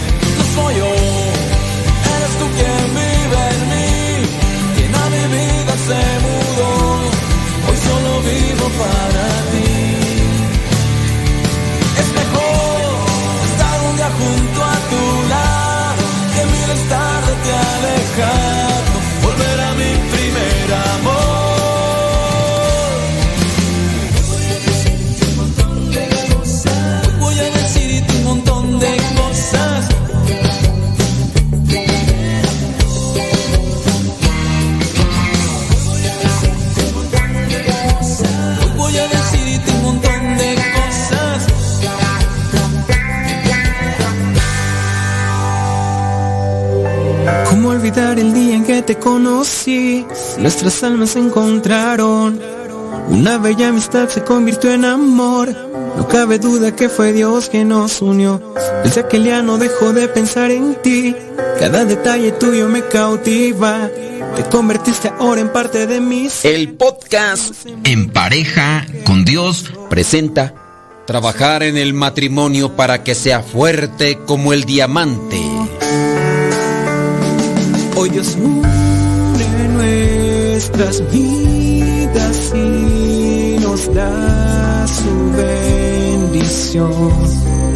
La base para una familia feliz es la relación matrimonial. Te vamos a compartir algunos consejos para que tu matrimonio llegue a ser fuerte, brillante, transparente, como lo es un diamante. La verdad es que a mí no me ha tocado ver un diamante físicamente, pero dicen que son muy hermosos. En nuestros días la vida es muy agitada y tú muy bien lo sabes. Demasiadas cosas requieren nuestro tiempo. Hay mucho por hacer y aprender, pero a pesar de todas las actividades que demandan nuestras energías y atención, hay algo mucho más importante que cualquier trabajo o estudios. Es el de fortalecer su familia. Para cumplir esta meta debemos recordar que los padres son la clave del éxito de la familia. Si los esposos y los cónyuges no están bien, muy posiblemente la familia tampoco. Debes de recordar que, como en la medicina, es mejor prevenir que remediar. Es mejor empezar a fortalecer tu matrimonio desde el primer día de casados y no esperar a que haya problemas o a que sientas que tu matrimonio se desmorona para dedicarle tiempo y atención. Recuerda también que para tener un matrimonio fuerte son necesarias varias cosas. Primero, hacer un esfuerzo continuo. ¿Te acuerdas de aquella frase que dice, Roma no se hizo en un día? ¿Te suena familiar? Pues bien, una familia debe durar mucho más que una vida. Debe durar para la eternidad. Entonces debemos poner un granito de arena cada día para que tus esfuerzos se vean reflejados en la convivencia cotidiana. Por eso, haz un esfuerzo continuo. Número dos, tener paciencia. Nada que valga la pena va a ser muy fácil de lograr. Si al intentar tener actos de bondad no ves muchos cambios, te puedo sugerir que esperes con fe y que sigas insistiendo en esos pequeños detalles generosos. Sabes, tus esfuerzos a la larga siempre serán recompensados, pero en el momento indicado. Ten paciencia. Y otra cosa, hay que actuar con sabiduría. Como dijo en alguna ocasión un psicólogo, cualquier pareja inteligente tendrá diferentes o diferencias de opinión. Nuestro cometido es estar seguros de saber cómo resolver esas diferencias. Esto es parte de hacer que un buen matrimonio vaya creciendo, vaya madurando. Cada semana pueden tomar una noche para poder dialogar sobre esos temas de familia y buscar soluciones a las posibles diferencias o los posibles problemas. Buscar convivir más. Hay familias, hay matrimonios que le dedican más tiempo a la discusión, al pleito, a la ofensa, a la humillación, a la indirecta, al reclamo, al reproche, y obviamente no van a llegar a ninguna solución que necesitan para los problemas que ya se están haciendo presentes entre ellos. Ustedes como pareja tienen que recordar constantemente sus mejores momentos, incluso aquellos momentos que ocurrieron antes del matrimonio. Recordar los sentimientos que tuvieron en el pasado hace que de alguna manera se renueve ese amor, ese sentimiento que sea mutuo. Tienen que aprender a ser empáticos, a ver las cosas desde el punto de vista de tu esposo o esposa. A esto se le llama empatía. Eso te ayudará a entender los sentimientos y la forma de actuar de tu pareja, a comprenderle, porque te será más fácil dar un consejo, llegar a acuerdos o incluso solucionar conflictos con tu pareja si comienzas a comprenderle. Y así tu otra parte se sentirá valorado o valorada y respetada o respetado. Aprende de tu pareja. Todos tenemos virtudes, pero hay veces que tú tienes un ojo más atento a los defectos que a las virtudes. Y no solamente los detectas, sino que se los haces ver, le reprochas, se los recuerdas y se los vuelves a recordar. Mira mejor las virtudes, por lo cual puedes aprender de esas mismas virtudes. Pero esto no solo se refiere a cualidades morales, ¿eh? También tienes que buscar espirituales o de carácter. Deben ser en diferentes aspectos. Tener diferencias en el matrimonio es normal. Si ves a tus amigos, amigas o familiares todo el tiempo felices, no es porque su matrimonio sea perfecto, sino que han aprendido a solucionar sus diferencias. Hay días buenos y malos. Lo importante es saber bailar bajo la lluvia. No te desanimes si tus desacuerdos son muy frecuentes. Si ambos se esfuerzan, con el tiempo las cosas serán mejores. Así que paciencia, sabiduría, acepta que hay desacuerdos y aprende a sobrellevarlos, sobre todo con amor. Podemos cerrar con esto, algo tan trillado, tan conocido, pero a veces poco practicado. El matrimonio es como una flor, necesita cuidado constante, paciencia y mucho amor. Los diamantes no se hicieron de un día para otro, tuvieron que ser expuestos al fuego, al tiempo y al trabajo humano para que se presenten radiantes como se les conoce. Tu matrimonio está en esa proyección. No seas apresurado, no seas enojón, no seas impulsivo, o no seas enojona, impulsiva, arrebatada. Ponte en presencia de Dios, pídele paciencia, mucho amor y recuerda que para llegar al matrimonio en santidad tienen que hacerlo en pareja con Dios. Cada uno con su propia historia, con sus defectos y virtudes, distintos sueños pero mismo ideal, inmensamente amarnos por la eternidad desde aquel día no dejo de pensar en ti. Cada detalle tuyo me cautiva. Te convertiste ahora en parte de mi ser. Aún no sé muy bien qué fue lo que pasó. Solo sé que yo te amo.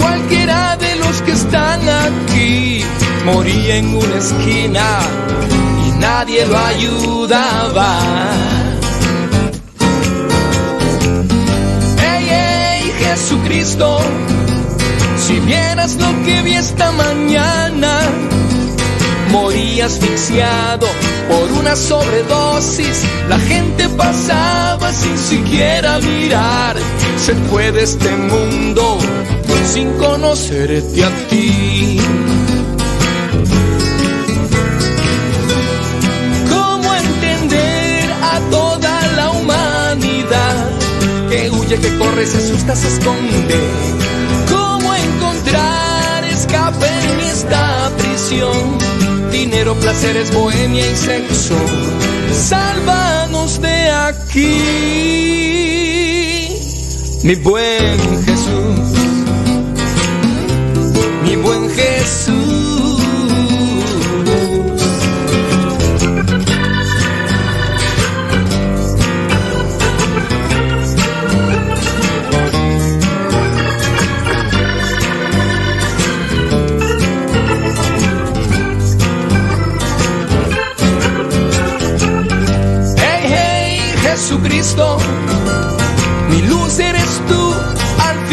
Del camino.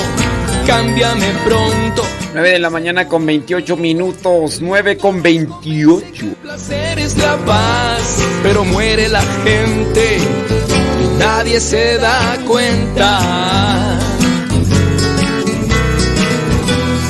¿Cómo entender a toda la humanidad que huye, que corre, se asusta, se esconde?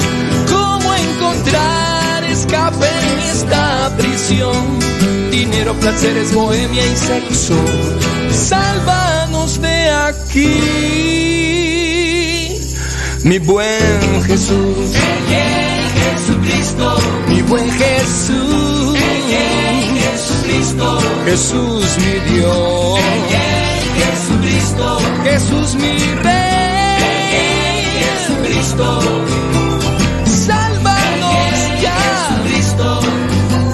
estamos presos del dinero del sexo. Sálvanos ya. La gente piensa que la droga es vida, pero mueren en las calles angustiados y perdidos.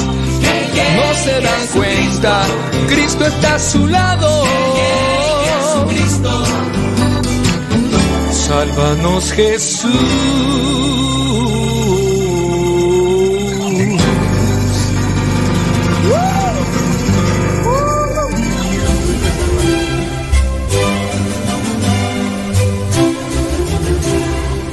El día 5 de agosto se celebra a Nuestra Señora de las Nieves y la dedicación de la Basílica de Santa María la Mayor en Roma. Quizás a alguien el nombre de Nuestra Señora de las Nieves le haga pensar en una devoción del norte de Europa, en donde hay nieve, pero no es así. Se le llama así por un milagro que sucedió en la calurosa ciudad de Roma. Así es, amigo, sucedió un gran milagro, y es que una antigua leyenda cuenta que el Papa Liberio tuvo un sueño en el que la Virgen María le solicitaba que le construyera un gran templo en Roma, y que ella le enviaría a los donantes. Y también le indicó en ese sueño que con una señal milagrosa le diría el lugar exacto para su construcción. Al mismo tiempo, una pareja de esposos católicos de Roma deseaban hacer una buena obra con su dinero, pero no sabían qué. Esa misma noche del 5 de agosto del año 352, oyeron en sueños una voz que les decía, Vayan mañana, vayan a la colina Esquilina y en el sitio donde encuentren nieve, allí deberán construir un templo a la Virgen. Las palabras que ellos escucharon parecía una locura porque en Roma casi nunca cae nieve y menos en agosto que es la fecha más calurosa de todo el año. Pero al día siguiente los esposos fueron al lugar que es una de las siete colinas de Roma y encontraron una parte de terreno cubierta de nieve. También el Papa Liberio entendió que esa era la señal prometida. Así que pronto se edificó el primer templo dedicado en Roma a la Madre de Dios. Y allí salió la devoción a la Virgen de las Nieves. En su honor muchas mujeres en el mundo llevan el nombre de Nieves. Y en honor de la Virgen existe en aquel sitio una gran basílica.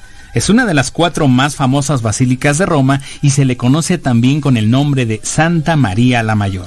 Para quien no lo sabe, les decimos que las cuatro basílicas más importantes de Roma son la Basílica de San Pedro, donde está la tumba de San Pedro, la Basílica de San Pablo, donde se encuentra la tumba de San Pablo, la Basílica de San Juan de Letrán, que es la catedral del Papa y donde se conservan restos de San Juan Bautista, y finalmente la Basílica de Santa María la Mayor o Nuestra Señora de las Nieves. Esta última la construyó el Papa Sixto III en el año 432 en recuerdo del concilio de Éfeso, que en el año 431 había definido que María sí es Madre de Dios.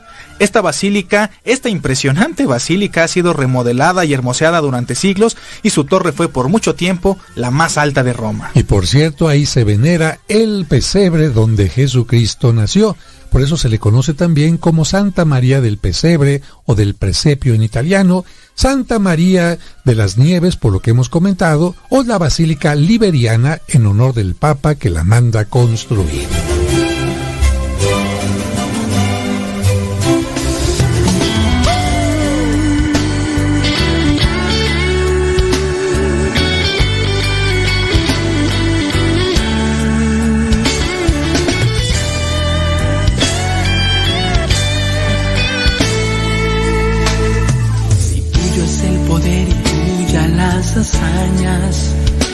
Si hasta el orgullo del mar dominas y las olas solo tú las calmas, si los vientos y la tierra lavan tus proezas, tus maravillas, tu divinidad, tu justicia y tu fidelidad. Si el norte y el sur tú los creaste y a poderosos tú los derrotaste. Dime por qué has puesto tus ojos en mí. Muchas veces yo te negué, cuántas veces yo te perseguí. Dime por qué has puesto tus ojos en mí. Varias veces te he traicionado y en el rostro yo te escupí. Dime por qué has puesto tus ojos en mí. Muchas veces te crucifiqué y otra vez viniste por mí. Dime por qué has puesto tus ojos en mí. Si a pesar que siempre has sido un padre, nunca has sido un hijo para ti. Dime que tú quieres de. Si mi nada te sirve, Señor, pues mi nada será para ti. Si tuyo es el poder y mi grandes hazañas. Si hasta el orgullo del mar dominas y las olas solo tú las calmas. Si los vientos y la tierra lavan tus proezas, tus maravillas, tu divinidad, tu justicia y tu fidelidad. Si el norte y el sur tú los creaste y a poderosos tú los derrotaste. Dime por qué has puesto tus ojos en mí. Muchas veces te perseguí. Dime por qué has puesto tus ojos en mí. Varias veces te he traicionado y en el rostro yo te escupí. Dime por qué has puesto tus ojos en mí. Muchas veces te crucifiqué y otra vez viniste por mí. Dime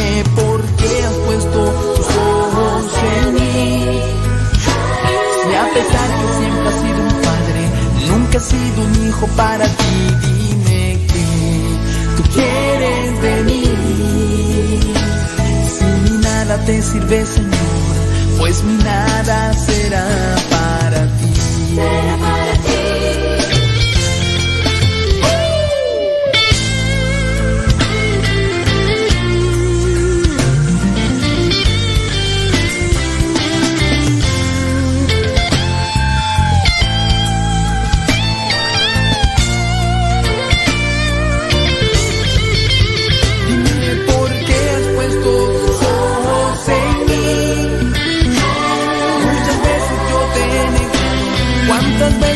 te perseguí.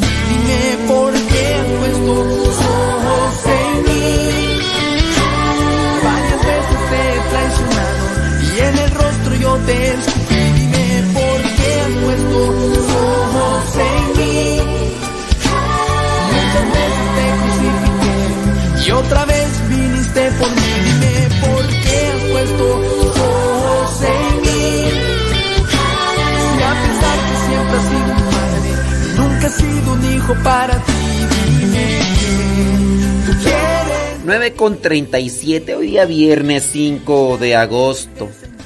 Me, me gusta, me gusta esta rola. Y nada será para ti. Mao, no, José Luis Melgar desde Bolivia. José Luis Melgar desde Bolivia. Gracias a los que nos escuchan ahí en la Noria, Michoacán.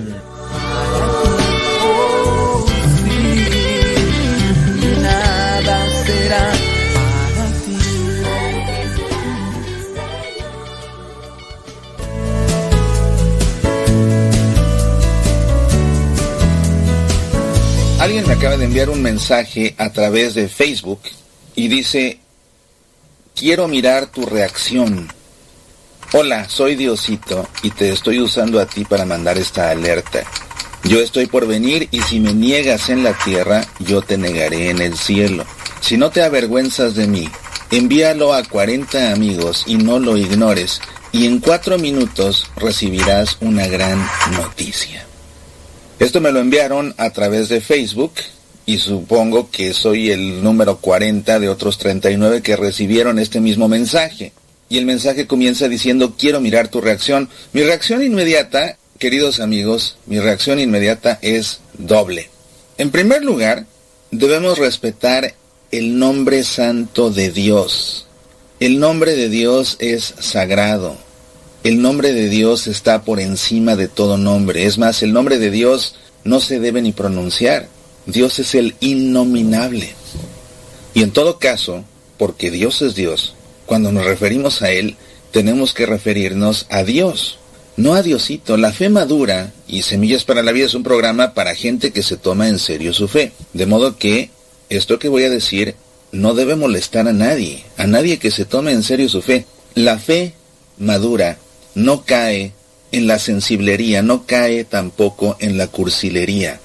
No es Diosito, es Dios. Dios. En segundo lugar, mi reacción es, bueno, ¿cuándo va a entender la gente que no debe caer en la superstición? ¿Cuántas veces la gente que envía estas cadenas a 40 personas, a 7 personas o a las que sean o que tiene que compartir en 20 minutos porque a cambio de esto va a recibir algo, una sorpresa, una buena noticia, dinero. ¿Cuántas veces han hecho eso y han obtenido lo que pretendían? ¿Cuántas veces? Ni una sola. Ni una sola. Y usualmente las personas que mandan estas cadenas las siguen enviando una y otra y otra vez. Y no aprenden que no sirven absolutamente para nada. Y lo grave de esto es que creer que va a suceder o enviarlo por si acaso, enviarlo por si acaso incluso, o enviarlo porque no vaya a ser, todo eso se llama superstición. Y la superstición es un pecado contra la fe, contra la fe auténtica en el Dios verdadero. Además, enviar este tipo de mensajes, primero publicarlos, primero escribirlos, ¿eh? Y en un momento te leo con todas sus letras cómo está de mal escrito además de todo este mensaje, cosa que pues también acaba siendo una falta de respeto a Dios. Pero escribir este tipo de mensajes, enviarlos, embaucar a las personas con ellos y después los crédulos que los toman y los siguen reenviando, además de supersticiosos, pecan contra el segundo mandamiento de la ley de Dios. No tomarás el nombre de Dios en vano.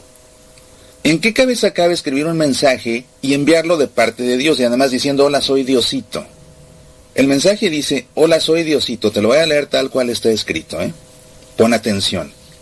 Hola soy Diosito y te estoy usando a ti para mandar esta alerta. Yo estoy por venir y si me niegas en la tierra yo te negaré en el cielo, si no te avergüenzas de mí, envíalo a a 40 amigos y no lo ignores y en cuatro minutos recibirás una gran noticia. Un mensaje que alguien le quiere atribuir a Dios y además lleno de faltas de ortografía y de errores de mecanografía. Por favor, aprendamos a respetar el nombre de Dios, a no caer en nuestra relación con Dios en cursilerías, no es Diosito, es Dios. Entendamos ya que debemos dejar de caer en la superstición y que enviar y reenviar este tipo de mensajes solo contribuye a embaucar a otras 40 personas para que caigan en lo mismo. Y por favor aprendamos que el nombre de Dios no está para juegos y que nadie se puede poner a fabricar mensajitos de parte de Dios. No tomarás el nombre de Dios en vano. Y este mensaje que estás escuchando, este sí compártelo, este sí compártelo. Pero compártelo, ¿sabes con quién? Compártelo con toda aquella persona que te envíe una cadena. Soy Mauricio Pérez, estas son Semillas para la Vida.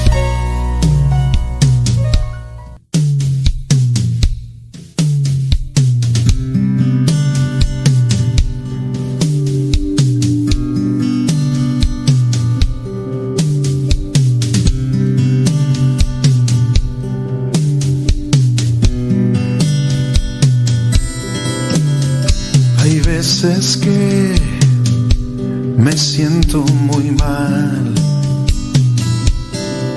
No es enfermedad, es cuestión de moral. La duda y temor en mi mente están. Y siento que yo más no puedo caminar. Hay veces que sueño que estoy en el mar, sin que comer y sin compañía. Es donde despierto y puedo ver que junto a mí estás. Contigo podré llegar al final, cruzar la línea y no mirar atrás. Y todo el temor se queda atrás, pues tú me proteges y guardas de todo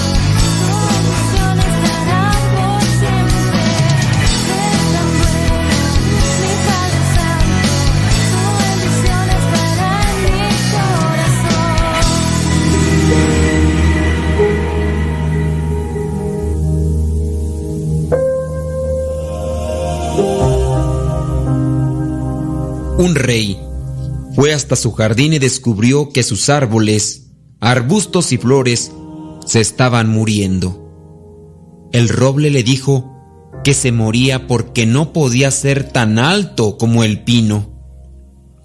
Volviéndose al pino, lo halló caído, porque no podía dar uvas como la vid. Y la vid se moría, porque no podía florecer como la rosa. La rosa lloraba por no ser fuerte y sólida como el roble. Entonces encontró una planta, un clavel floreciendo y más fresco que nunca.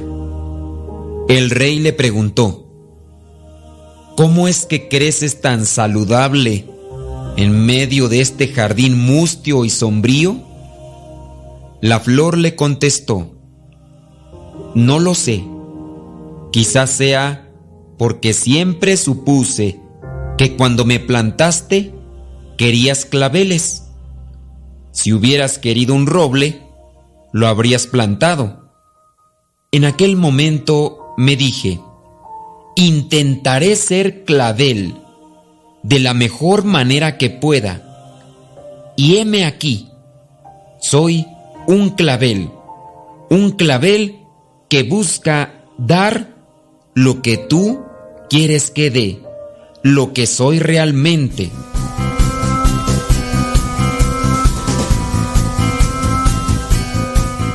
Moraleja. Así a veces nos pasa a nosotros. Vivimos marchitándonos en nuestras propias insatisfacciones, en nuestras absurdas comparaciones con los demás. Si yo fuera, si yo tuviera, si mi vida fuera, siempre conjugando un futuro incierto en vez del presente concreto, empecinados en no querer ver que la felicidad es un estado subjetivo y voluntario. Podemos elegir hoy estar felices con lo que somos, con lo que tenemos, o vivir amargados por lo que no tenemos o por lo que no podemos ser.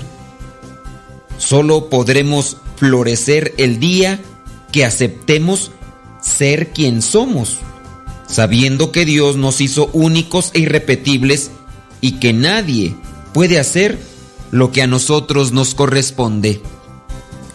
Comienza lo que es necesario, después lo que es posible y de repente estarás haciendo lo imposible.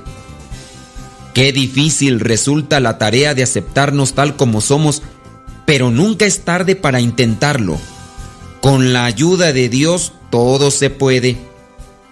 Recuerda que un día conocí a un hombre sin manos, pero que, en lugar de deprimirse, intentó aprender a pintar cuadros utilizando la boca. Y hay que ver los cuadros tan bonitos que pintaba. Otro era ciego y aprendió a tocar el piano dejando sorprendidos a todos los que escuchaban. Muchos más han aceptado sus limitaciones y se han sabido sobreponer hasta alcanzar grandes triunfos. Inténtalo tú y verás que con la ayuda de Dios sí es posible. Cuando tengas oportunidad, busca en internet un video. El video de Tony Meléndez. Aquel señor que, siendo niño, nació sin brazos y después tomó con sus pies una guitarra que se encontraba en su casa y empezó a practicar, a tocar la guitarra con los dedos de sus pies. Hoy es un cantante profesional que además toca la guitarra con los dedos de sus pies. Y en algún momento le tocó estar presente ante San Juan Pablo II y tocar la guitarra y cantarle. Búscalo, el video, y verás que no miento. Y recuerda, hay que dar lo que Dios nos pide que demos en el momento presente.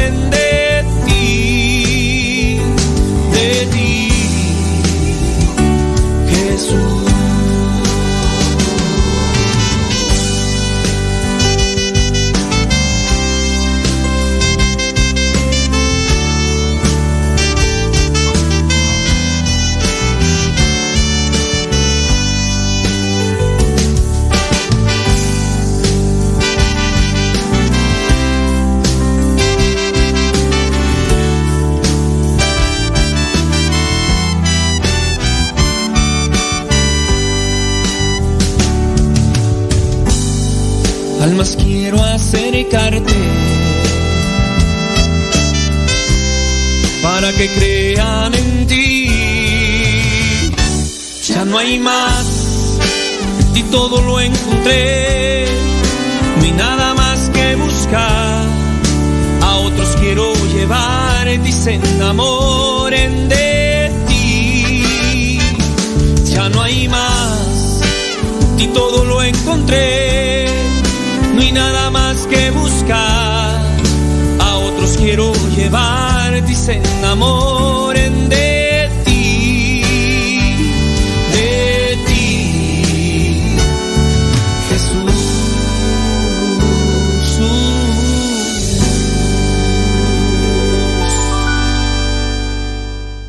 Estás escuchando el programa Al que Madruga. Abuelita, soy tu nieto y ya llegué.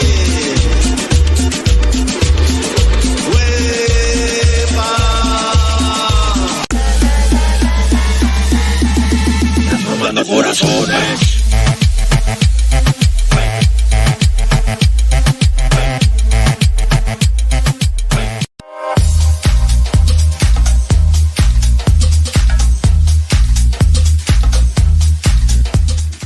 Ser las 10. 10 de la mañana, hoy día viernes 5 de 5 de agosto. Gracias. Dicen que ponga la canción de los guaraches del padre Matuli en Telegram. Pues este, fíjense que sí está. Ahí está. Son 235 audios en Telegram en el canal Modesto Lule. Es fácil de buscar, es fácil de buscar, nada más que a veces nosotros no. No sabemos y no le buscamos. No sabemos y no le buscamos. Esa, esa es la cuestión. Yo entiendo que ayer una señora, yo estaba gra- grabando la cápsula para para los matrimonios y comienza a sonar el teléfono, el del evangelio. Y era pues una llamada de Estados Unidos, decía el segundo California, ¿no? Entonces, pues ya le contesto, pero ya le, yo le cambié la voz. yo le- Entonces ya se oye una voz del otro lado. Bueno.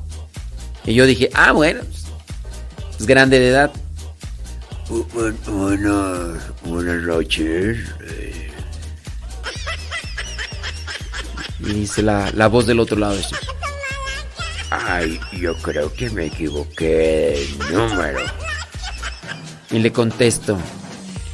Eh, ¿No quieres platicar? Yo, yo estoy solo. Yo estoy solo es noche. Y dice la señora del otro lado. Ay, no. Yo, yo creo que mejor ya. Que pase buena noche. No, no, no, no me dejes aquí, como. Espérate, Casi no contesto teléfono, pero. Porque no puedo, estaba grabando, de hecho, pero dije, pues ¿quién marca con tanta insistencia? Si me está escuchando ahorita la señora ahí del segundo California, dice, ah, eras tú condenado. Claro, claro, claro. Bueno, es que uno, uno puede, ¿verdad? Eh, uno puede hacer un cambio de voz. eh. Y, y así, por ejemplo, Melquiades. Melquiades en, en la parroquia vertial. Eh, ¿Cómo va el Melquiades tú? Eh, llega una. Un, un mensaje. Que si se puede hacer un cierto tipo de bautismo en. Y sí. Ay, la señora quería, quería hablar. Pues yo también quería hablar, nada más que con otra voz. No, espérate, hombre. ¿A dónde vas? Que más valgas. Quédate. Quédate a platicar conmigo. La, la noche es larga. Y tú y yo ya no tenemos mucha vida.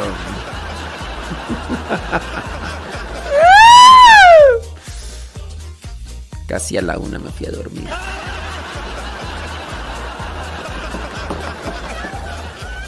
Ay, Dios mío. Dirá mi mamá, dirá mi mamá. Ay, mijo, no estás más loco nomás porque no estás más viejo. Chacho zafado. En fin. Bueno, señoras y señores, gracias. Muchas, pero muchas gracias. Dice por acá.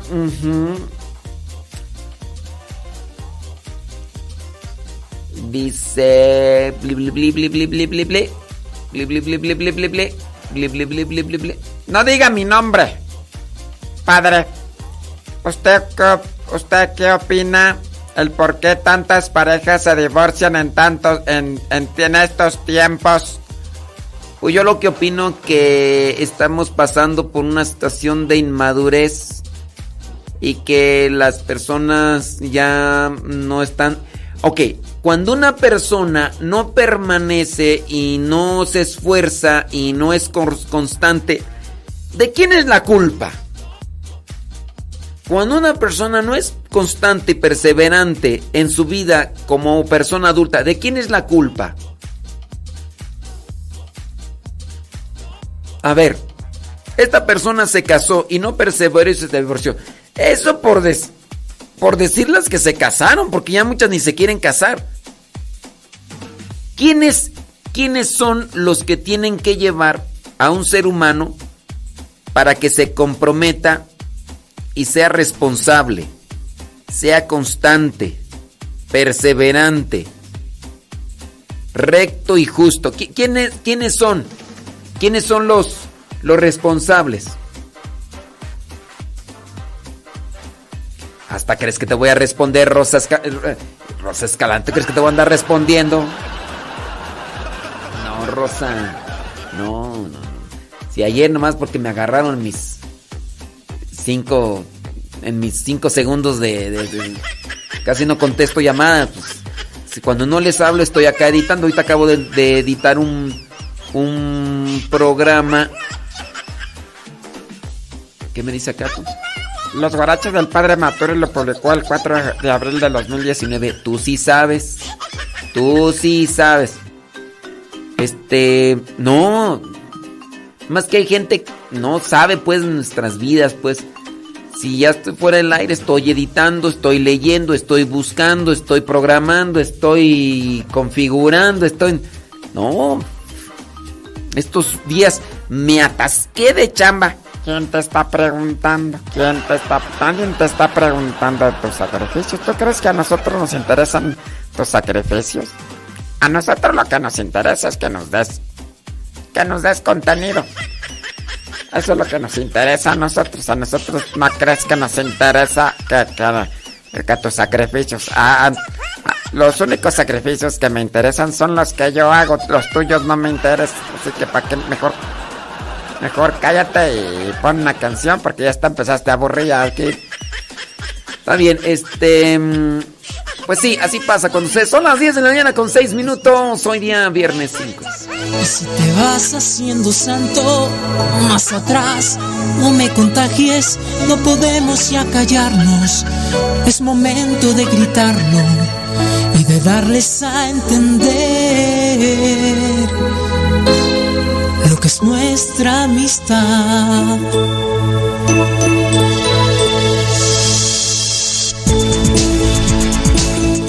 Saludos a Don Asunción Huinatl.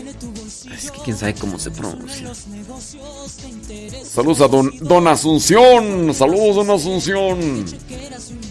Dios le bendiga. Él es el papá de Leticia Huinatl. Ya en. En quién sabe dónde, ¿no? Pero. Allá. En medio de pachangas que gozan de reuniones donde es mudo el que nos raja. Medio en broma, pero en serio, alcanzamos lo más bello. El fin es ayudarnos a que juntos maduremos. Tenemos un alma, nos une una vez, jugando, rezando, sentados de pie.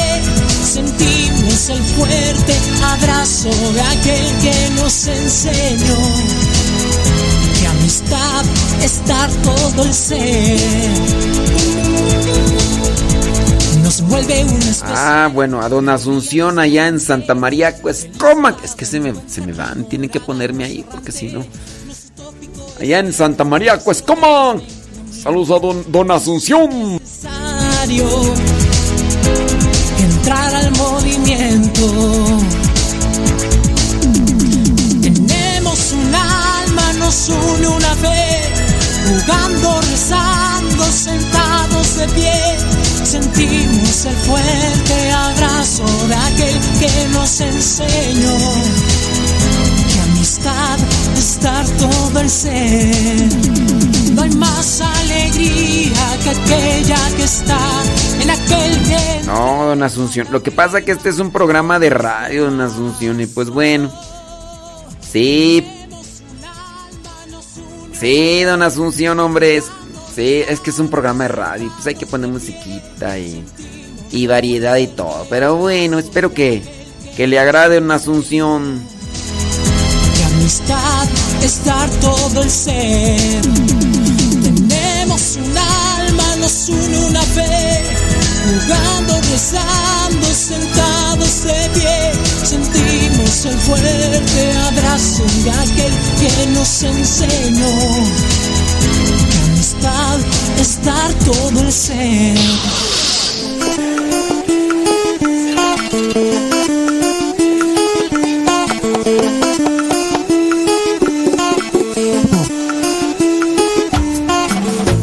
Vamos a ponerle una canción a Don Asunción, hombre. A ver si le gustan estas canciones, digo. Va de nuez. Don Asunción, a ver si le late esta rola. Y su banda. Y ahí papantla, tus hijos vuelan. Desde Phoenix, Arizona. Échale Ferrer. Carmela Viña dice que ya la pele en Telegram. ¿Qué pasó? ¿Qué pasó? A mi padrecito cuerdo. Y al padre chido. ¡Vámonos! Dice que no veo los mensajes de Carmen Aviña en Telegram. Aguántame las carnitas, Carmen. Aguántame las carnitas. One moment, please. Échale Ferrer. Ahorita son 1500 mensajes en Telegram. Ahorita nomás déjame despacho algunos cuantos. Carmen, Carmen. Al padre Modesto Lule. A mi padrecito cuerdo. Y al padre chido. ¡Vámonos! Ah, cómo eres mentiroso, ni tienes 1500, tienes 1049 mensajes en Telegram. Que a todo decía que sí. La bruja Panchita o el del mercado. En la herradura Miren, ahorita se los voy a poner ahí en el. En el Telegram. En el Telegram. Se los voy a poner ahí en el de Modesto para que ustedes vean.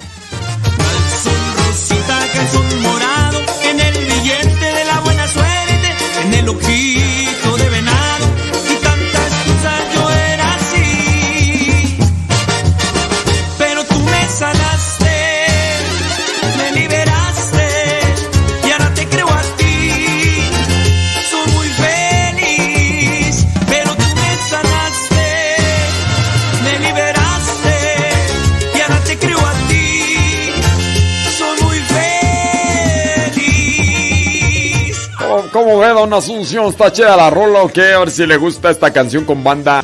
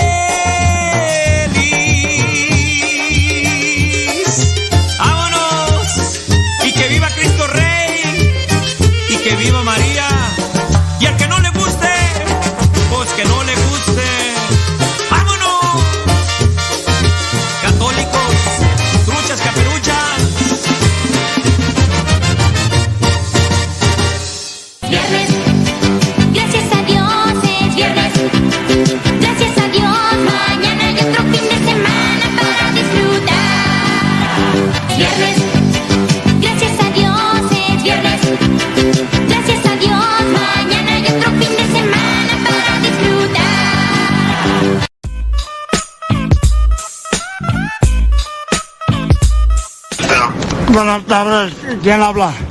Bueno. Bueno. Buenas tardes, ¿de, de parte de quién eres? Me presento, señor. Mi nombre es Rodrigo Ruiz.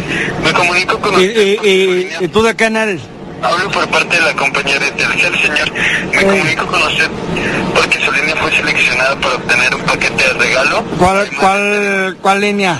A la línea la cual me comunico, señor. Ah, no, mira, fíjate, ahorita no, o qué, qué me andas ofreciendo, ya, ya no sé ni de dónde me hablan del banco, Ra- no no eres ratero, ¿verdad? Porque me traen bien hartos los rateros. No, señor, hablo por parte de la compañía de Telcel.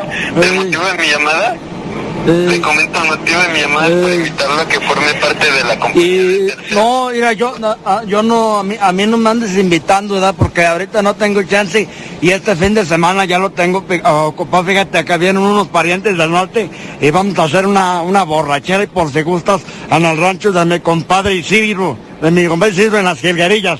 Ah, entiendo, señor. Sin embargo, también es para que usted genere un gran ahorro en su línea celular. De igual Ahorro, ahorro, mira, nunca ahorro nada desde morrillo y nunca me ha gustado ahorrar. Fíjate que, ¿para qué ahorra uno, da? ¿Para qué? El dinero no sirve de nada guardado. ¿Para qué ahorra uno? Mejor ir a compramos cosas, cervezas y triques y botines y sacos perrones para andar en caballo como don Antonio Aguilar. Ah, entiendo, señor. Sin embargo, esta es la oportunidad perfecta para que genere su primer ahorro. Usted me comenta. Eh, mira, bueno, sí, sí me, sí, sí me gusta eh, eh, ahorrar y así porque puedo comprarme, ahorita que traigo una yegua ya bien jodida, bien viejita, pero quiero comprarme un caballo alazán, dime cómo le hago para guardar el dinero. Señor, precisamente mi llamada es para que usted genere ese ahorro y usted... ¿Usted vende, usted vende caballos o por qué precisamente, a ver, ¿dónde te veo pues para tratar el caballo? Porque tengo muchas ganas de comprarlo.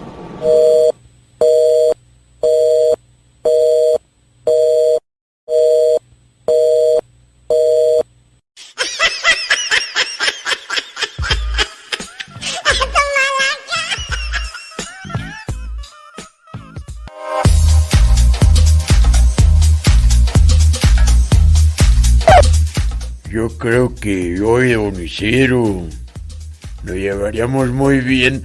Don Isidro. Ah, no es cierto, Isidro es el compadre del compadre Isidro. No, hombre, Chuy. Échale, Chuy. Allá andamos, compadre. Trae, mira, con, ese, con esos rollers de, de Antonio Aguilar. Más o menos dice así. Ya viene amaneciendo y el sol ya nos alumbra. ¡Ay, mi caballo, mi caballo! ¡Oh! No puedo ser al que esto no sufre. ¿Cómo se les hace la flor? ¡Oh! Dijo Pepe. eh, no le pongan, no le pongan a sus hijos Junior, ya ven como yo le puse Toni- Tonito, Tonito Junior.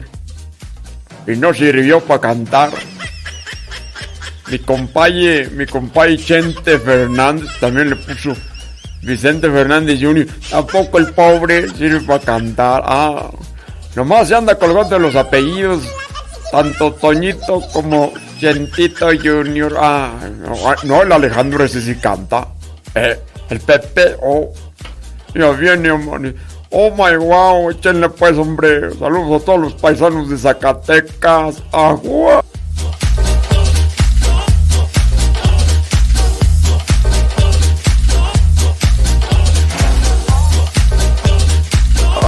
Es viernes. Es viernes. Y tú y yo lo sabemos. Tú y yo lo sabemos. Déjame ver por aquí. Alguien decía que aquí que, que- Cena, cena, cena, cena, cena, cena, cena. Uy, ya se me perdió. Ah, no, acá está. No diga mi nombre, dice, padre, ¿usted qué opina? Ah, ya ya lo respondí, ¿verdad? Que por qué tantas parejas se divorcian. Ah, miren, yo soy de esta idea. ¿Por qué las personas no somos... ¿Por qué las personas no somos responsables, no somos perseverantes? ¿Quién, quién tiene, quién está detrás de todo eso? ¿Quién está detrás de todo eso? Pues los papás. Los papás, digamos que no formaron, no criaron bien a sus criaturas. Entonces, por eso y muchas cosas más. Por eso y muchas cosas más. Por eso a veces. Entonces, ¿por qué se divorcian? Porque los papás, pues no. No ayudaron bien a sus chamacos. Anónimo dice, hay una persona que trabaja conmigo que de verdad me ha hecho sentir mal más de una ocasión. Soy una persona que estoy perseverando en las cosas de Dios y a veces platicamos de las cosas de Dios, pero para esta persona todo es negativo. Para ella las personas que están aprendiendo un poco de la palabra de Dios son soberbios y los que estamos dentro de la iglesia somos los peor- las peores personas. A veces me ha tocado oírla hablar de personas que son ministros de la Eucaristía que sus hijos han cometido errores para hacer leña del árbol caído. Hace muchos años, hasta del sacerdote de nuestra iglesia y de la mamá del sacerdote. No sé qué hacer o cómo hablarle a esta persona. Ojalá me haya podido explicar bien. Espero su respuesta. Ahí, espérame. Ahí va la respuesta. Para que no se escuche. Escúchanos, criatura. Déjame apuntarlo esto porque voy a hacer un voy a hacer una cápsula, un segmento de esto también. Ok, miren. Espérame tantito. Espérame tantito. ¿Dónde está? Aquí está. Sara, Sara, Sara, Sara. 10 con 20. Ahorita voy a responderle a la persona. Espérame tantito. Nada más déjame aquí abrir esta cuestión y apuntar esto porque después lo quiero hacer. Porque es algo eh, que sucede muchas veces, ¿verdad? Y vamos a ver, vamos a ver. Zum, zum, zum, zum. Zum, zum, zum, zum, zurun, zum. Muy bien, déjame aquí marcarlo. Listo, ya está. Ok. Mira, aquí viene una cuestión. Tengo una persona, es un compañero de trabajo frustrado. Es un compañero de trabajo, compañera de trabajo amargada. Yo digo, qué bonito es el día y me dice, no, está bien feo, yo no sé cómo te atreves a decir que está bonito. Yo digo, fíjate que esto de Dios, no, yo no sé, todos son unos hipócritas, son unos falsos. Fíjate que esto, mira, sencillo, sencillo. Aquí apunté una frase de un filósofo que se llama Epicteto. Epicteto dice esto. Fíjate, es un filósofo griego de hace uff, uff. Dice Epicteto. El sufrimiento no deriva de los acontecimientos de nuestras vidas, sino del juicio que hacemos de estos acontecimientos. Repítelo, por favor. Ahí va. El sufrimiento... Tú sufres. Tú sufres. Tú sufres. El sufrimiento no deriva de los acontecimientos de nuestras vidas. No. El sufrimiento se deriva del juicio que hacemos a los acontecimientos o de los acontecimientos. En resumen, sufres porque así tú lo determinas. ¿Sí? ¿Es complicado esto? No, no es complicado. ¿Sabes qué? Tú estás sufriendo porque en tu corazón arraigas las respuestas y comentarios de esta persona. Mi invitación será a que hagas a un lado eso. Tú trata de platicar de aquello que no suscita este tipo de comentarios y, respuestas. Tú determinas por dónde diriges la conversación. Tú. Si tú dices, es que es muy difícil, es muy difícil, yo te diría, bueno, pues tú es donde debes de aplicar tu sabiduría, tu inteligencia y tu creatividad para aplicar cierto tipo de conversaciones que no susciten este tipo de comentarios. Tú, ¿qué hacer con este tipo de personas? Ya no platiques de aquello que suscita. Ahora, que todo el tiempo, que todo el tiempo está solamente sacando cosas malas, pues trata de platicar lo menos posible y trata de no guardar eso que te dice en tu corazón. Seamos inteligentes. Alguien a mí me da eh, un, en, un, en, un, en, una, en una cajita de regalo, alguien me da dentro de la cajita una rata muerta. Yo, yo podría decir, ¿por qué me regalaron una rata muerta? ¿Por qué me regalaron esto? Hace 20 años me regalaron una rata muerta en una cajita. A ver, ya te regalaron una rata muerta en una cajita. No te esfuerces en querer saber quién fue o por qué y todo. Ya te regalaron una rata muerta. Bueno, pues busca un gato y dásesela y a la rata muerta y que se la coma y ya, olvídalo. ¿Pero por qué me regalaron? Ya, déjalo a un lado. Pero es que ¿por qué? Síguele pues. Cada quien decide qué guarda en su corazón y también que se atenga a las consecuencias. ¿Soy duro? Sí, soy muy duro.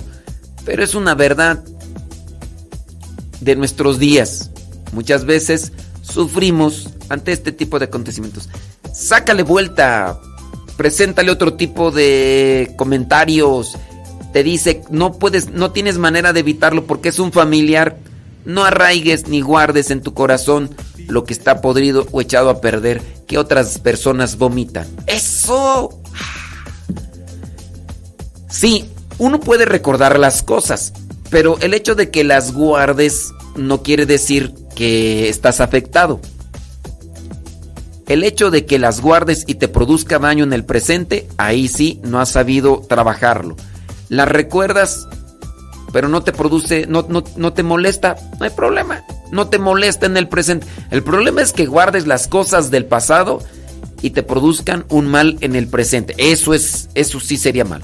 Yo recuerdo hace mucho tiempo una persona en una humilia, lejos de dejar la ofrenda o la limosna, dejó un papel donde me escribía a mí la persona que era yo una persona pesimista, que era una persona fatídica, que no anunciaba la palabra de Dios, que por qué me hice sacerdote y nada más.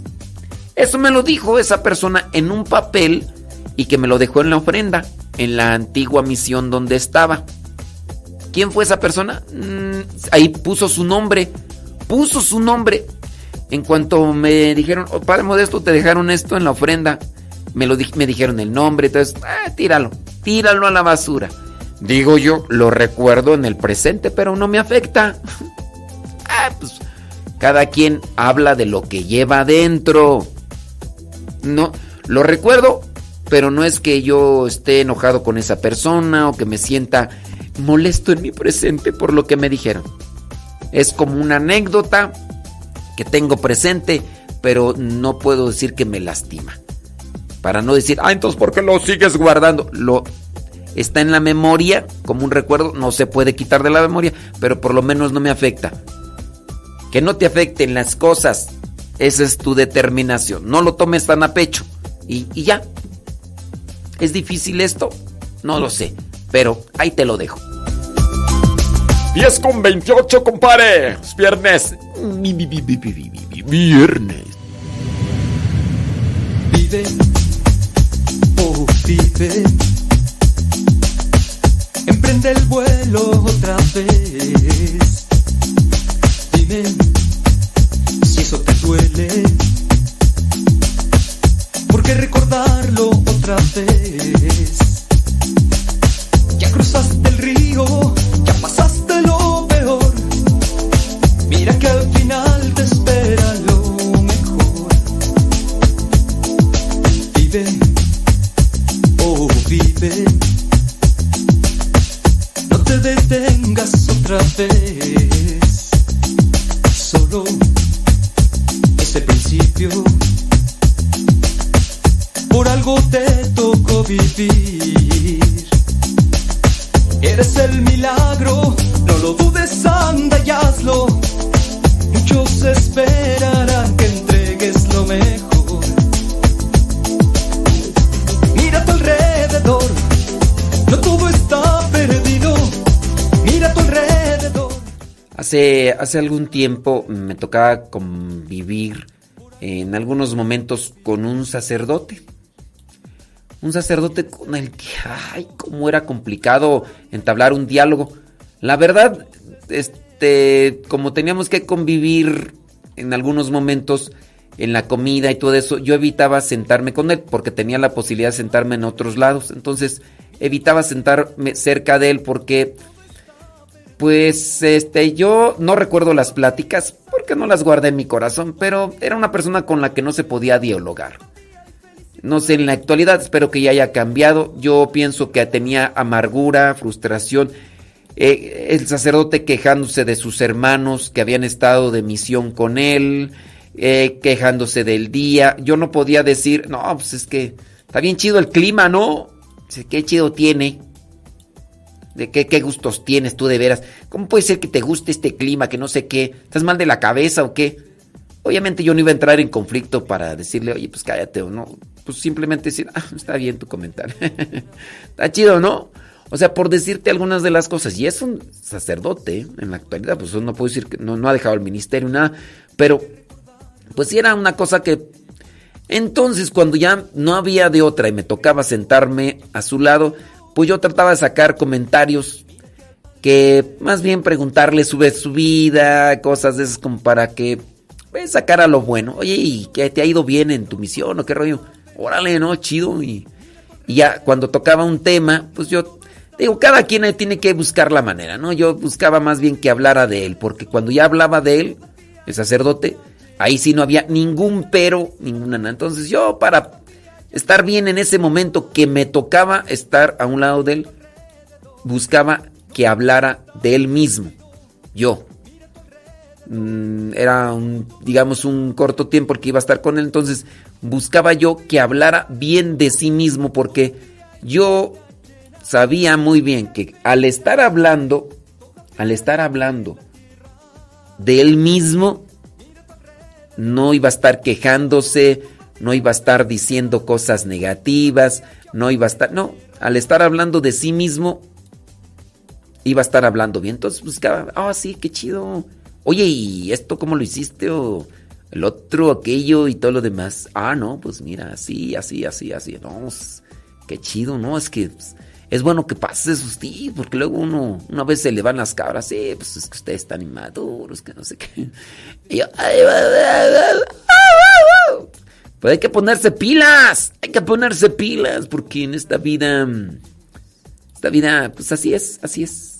Este, y pues bueno, pues cada quien, ¿verdad? Cada quien. Hay que buscarle la manera de, de buscar siempre cosas buenas y agradables. Y yo digo, pues, ay, Señor mío, dame sabiduría para que no me quede con las cosas negativas de la vida y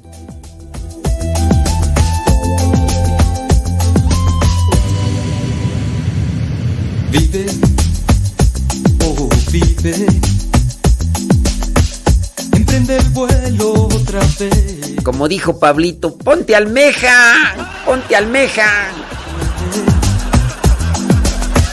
Porque recordarlo otra vez. Ya cruzaste el río, ya pasaste lo peor. Mira que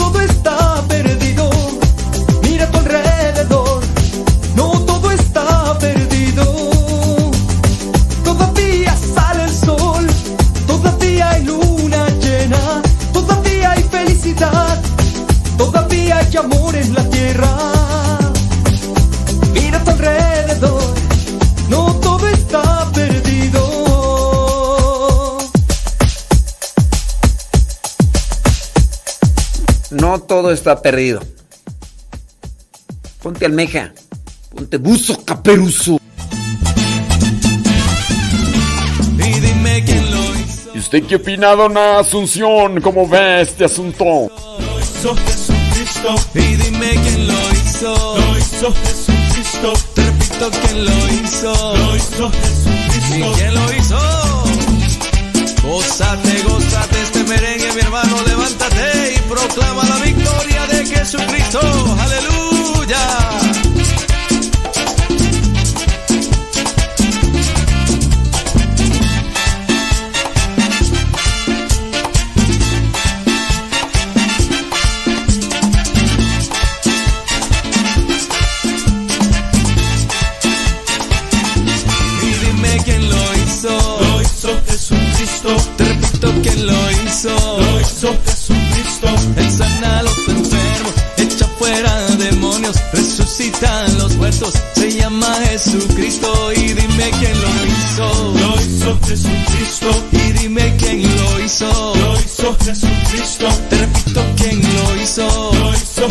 Jesucristo. Y dime quién lo hizo. Lo hizo Jesucristo. Consuela al afligido, libera al oprimido, levanta al caído. Se llama Jesucristo. Y dime quién lo hizo. Lo hizo Jesucristo. Te repito quién lo hizo. Lo hizo Jesucristo. Y dime quién lo hizo.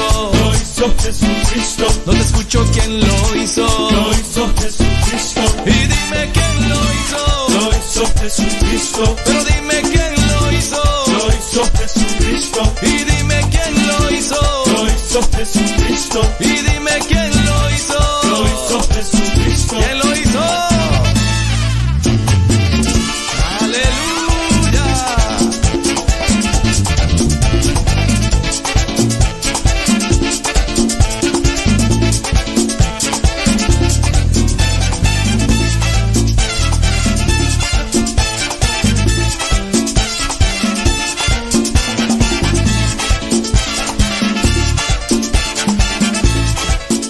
quién lo hizo, criatura. Dime quién lo hizo. Así me decía mi mamá cuando pasaba algo allí en la casa. Y... A ver, ¿quién fue? ¿Quién lo hizo? ¿Quién lo hizo? Y yo, no, echando la culpa a los demás. Yo no fui a amar. Yo no fui a amar. Yo no fui. No le corras. No le corras porque si le corres te va a ir peor, eh. Te va a ir peor. Y sí. Consuela al afligido, libera al oprimido, levanta al caído, se llama Jesucristo y dime quién lo hizo. Lo hizo Jesucristo. Te repito quién lo hizo. Lo hizo Jesucristo. Ven y dime quién lo hizo. Lo hizo Jesucristo. Y dime quién lo hizo. Lo hizo Jesucristo. Y dime quién lo hizo. Lo hizo Jesucristo. Pero dime quién lo hizo. Lo hizo Jesucristo. No te escucho quién lo hizo. Lo hizo Jesucristo. Pero dime quién lo hizo. Lo hizo Jesucristo. ¿Quién lo hizo?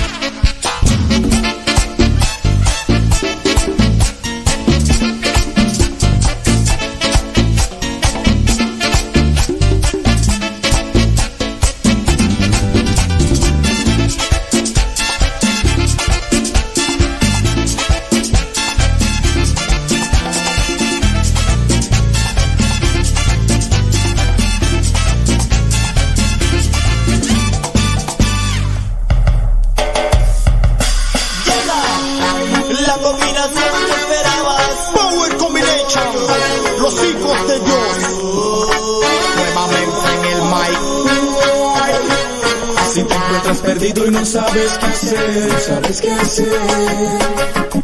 No te des por vencido y no pierdas la fe. Yo, yo, yo. Pon tu corazón en manos de Dios, en manos de Dios. Deja la maldad atrás y busca la salvación. Pon tu corazón en manos de Dios, en manos de Dios. Atrás y busca la salvación. Él te ayudará. Dios nunca te abandonará. Él te ayudará. Efraín. Estela Juliana Trinidad dice que apenas se está levantando. Va a decir Efraín. ¿Por qué me expones, qué me expones ahí en la radio dices que apenas me voy a retumbar. ¿Qué vas a hacer cuando en el pozo de azufre tú vayas a arder? La salvación te la dio Cristo y tú no la quisiste coger en estos tiempos. Comiendo pozole, Efraín. Paz y amor, y aunque sea duro, hay que seguir. yo, yo digo que, que no está bien que coma pozole. Mejor debería de comer algo más suavecito. Mejor que coma un poquito de fruta y una gelatinita porque si, si está comiendo eso es muy pesado. Eso, eso no le ayuda mucho en su organismo. Además, este... Mejor, mejor dele algo de fruta, señora, porque si no después se le va a poner todo botijón. Va a parecer ñoño.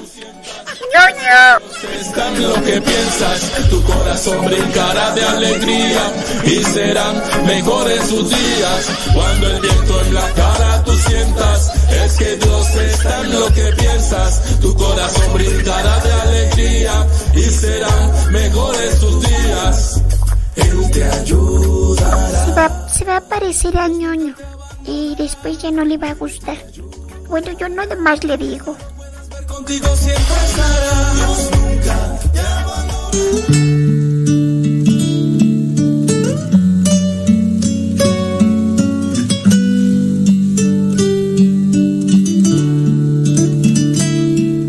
Vamos a mirar la primera lectura para los que han tomado el curso bíblico.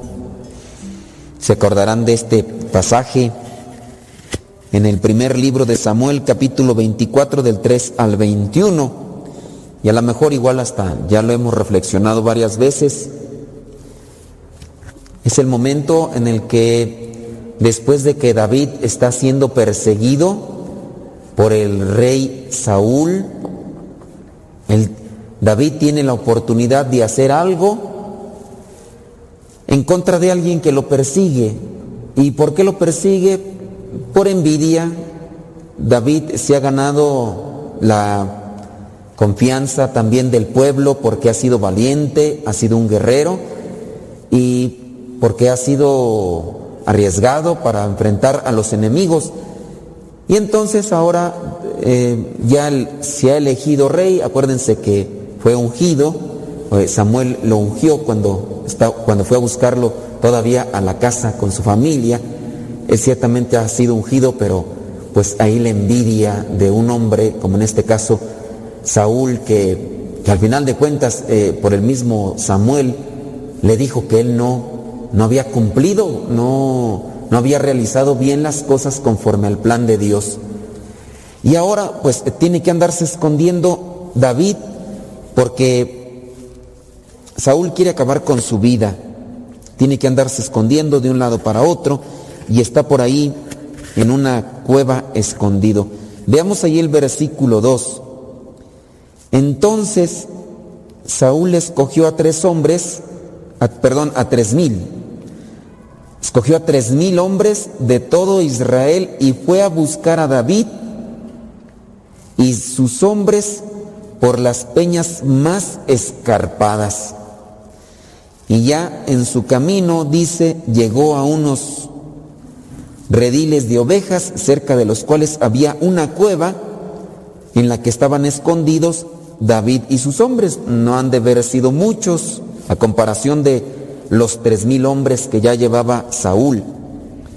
Saúl se metió en aquella cueva pues a hacer sus necesidades y los hombres de David le dijeron, hoy se cumple la promesa que te hizo el Señor, que pondría en tus manos a tu enemigo.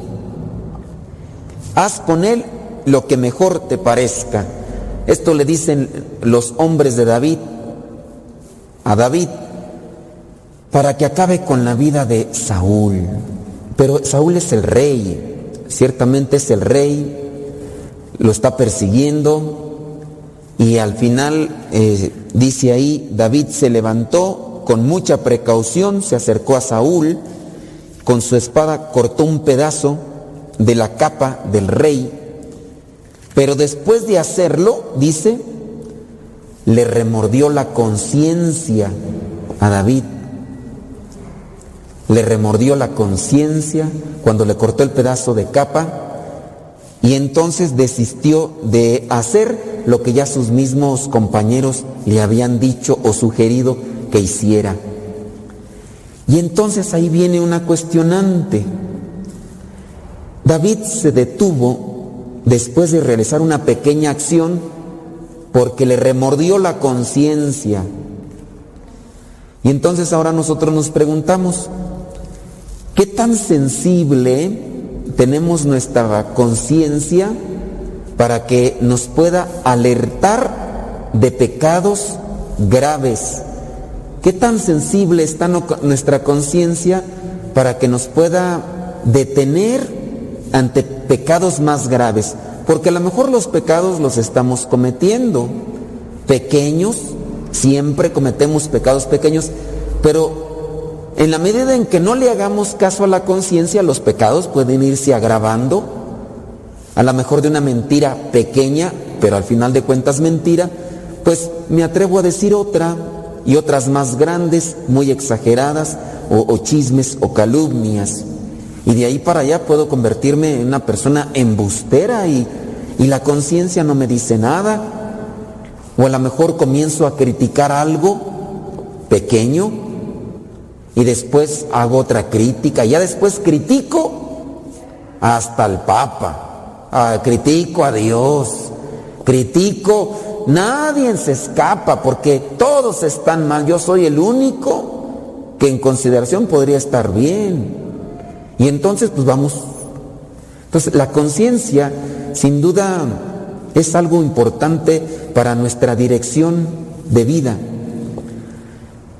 Si ustedes analizan eh, lo que son los diferentes tipos de conciencia que dentro de la misma psicología se estructuran o se llegan a catalogar, las conciencias son las que determinan nuestras palabras o nuestros actos. Hablando de una conciencia pura o como es llamada una conciencia recta, pues es aquella que se perfila en el actuar y en el hablar de manera idónea y buena. A ver, ¿tú crees que es correcto hablar con malas palabras? Si tienes conciencia recta vas a decir, no, no, no es correcto. Aunque hayas crecido en un ambiente de vulgaridad, de, mala palabra y, y pareciera ser todo tan común, dice, no, pero en conciencia, dice uno, yo sé que eso no es bueno, pero pues no lo estás haciendo para ofender. Independientemente, uno debe decir, si son malas palabras, no las voy a utilizar. Cuando nuestra conciencia todavía no se ha purificado bien, uno va a decir, no, pero pues, es acá entre cuates, acá no, no hay problema. Y también la conciencia, cuando no está bien corregida, puede ser o por palabras o por acciones. ¿Quién no a lo mejor va a agarrar una cosa? Va a venir aquí a la iglesia y a lo mejor va a decir, mira, aquí está este librito con muchas oraciones. Acabo tienen un montón, ¿quién se va a dar cuenta? Además me lo voy a llevar para hacer oración. Y ya se lo llevó. Pero no, pero no lo quiero para algo malo. Y ya se llevó el librito de oración. O a lo mejor la Biblia, porque la encontró allí, no había nadie. Y ay, se cayó en mi bolsa. Ay. Y ya le cierro, ¿no? Y ya, y, ya me la llevo a la casa y, y está haciendo algo malo. No, pero es que no, no les estoy quitando mucho. Además, pues, pues tantas Biblias que están aquí ni las usan, pues yo me la voy a llevar. Pero en conciencia es pecado, porque no te pertenece. No, no es correcto. La, la conciencia recta te va a decir, no la mueles, o sea, regrésala. Cuando uno tiene ya la conciencia viciada, ahorita te agarras la Biblia o te agarras el librito de oraciones, al rato vas a agarrar otra cosa. Vas a mirar, ay, qué bote de gel tan grande y yo en la casa sin nada. Ah, pues cabo no hay nadie. Y ya vas a agarrar el bote de gel y ya te lo vas a llevar. Y, y así ha habido de, de esto. Y al rato, una silla, al rato, otras cosas y así. Porque la conciencia, en la medida en que uno no la controla o purifica, se va deformando y se va ensuciando y por eso es que uno hace más pecados grandes porque uno los consiente y calla la conciencia y se van a ir haciendo más cosas. La confesión ayuda mucho, una buena confesión ayuda mucho para la purificar la conciencia. Que también hay que tener sus cuidados cuando uno está haciendo limpieza de conciencia porque uno puede caer en el escrúpulo y ya cuando uno cae en el escrúpulo ya se va uno hasta el otro extremo. Quien a lo mejor no hasta pueda pensar que, que está haciendo mal algo cuando en realidad no lo es, porque en su concepción de querer hacer todas las cosas rectamente, cae en el escrúpulo. Y eso también pues no. Hay que, por eso conciencia recta, equilibrada. Si tengo duda, pregunto, ¿esto es pecado o no es pecado? Dígame. Y por eso la confesión ayuda en ese sentido, hacer una lista, ir analizando estos pecados con relación a mis acciones, palabras y chismes. La pregunta es, ¿cuántas veces nosotros tratamos de moldear o de darle forma cristiana a nuestra conciencia? La literatura nos sirve, pero hay que ver qué tipo de literatura, literatura cristiana, para que nuestra conciencia se vaya moldeando. La lectura, por ejemplo, de la vida de santos, yo voy viendo la vida de este santo y veo lo que está haciendo y a lo mejor me estoy ayudando para decir, ah, mira, esto sí, esto no, y hasta me va iluminando con relación a mis faltas, a mis pecados, y poco a poco yo puedo ir moldeando. Pero si no me preparo, ustedes, pues yo pienso, yo pienso, ¿verdad? A lo mejor se hacen unas buenas confesiones, bueno, quién sabe, ¿verdad? No no me ha tocado confesarlos a todos, pero pues yo pienso que hacen unas buenas confesiones. Acuérdense que pues la confesión es, es sobre mis actos, lo que yo hago mal. Y tengo que analizar qué he hecho mal o qué he dicho o que también no he hecho bueno. Pude haber hecho esto bueno y no lo hice. Pude haber dicho esto bueno y no lo dije. Y, y así cosas. Pero pues si tampoco no tengo uno realmente una concepción de lo que es un pecado o una falta, puedo estarme yo solamente acercando a la confesión diciendo los pecados de otros y pues no ahí no, no se moldea la conciencia. Regresando al punto, David no hizo lo que sus compañeros le dijeron que hiciera. ¿Por qué? Porque le remordió la conciencia y se detuvo. Dijo, no, es el rey, no lo... Así me haya hecho lo que me haya hecho. Acuérdense que el rey Saúl en algún momento incluso hasta le lanzó unas lanzas para quererlo acabar. Y en base a esa justificación uno, podría decir, se lo merece, me anduvo persiguiendo, me quiso matar, trae allí a hombres. ¿Yo qué, yo qué malo he hecho? Yo no he hecho nada de malo. Ahora lo tengo aquí en mis manos. Y ahí es donde entra uno. ¿Le estás haciendo caso a tu conciencia o le estás haciendo caso a tus sentimientos o emociones? Porque eso también nos puede dominar.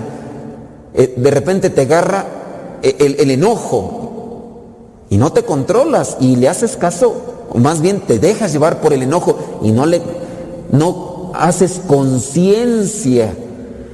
Estás enojado, maltratas, humillas, desprecias y estás hiriendo con tus palabras. ¿Y todo por qué? Porque estás todo descontrolado por tu enojo o por lo que te dicen los demás. Haz esto y lo haces.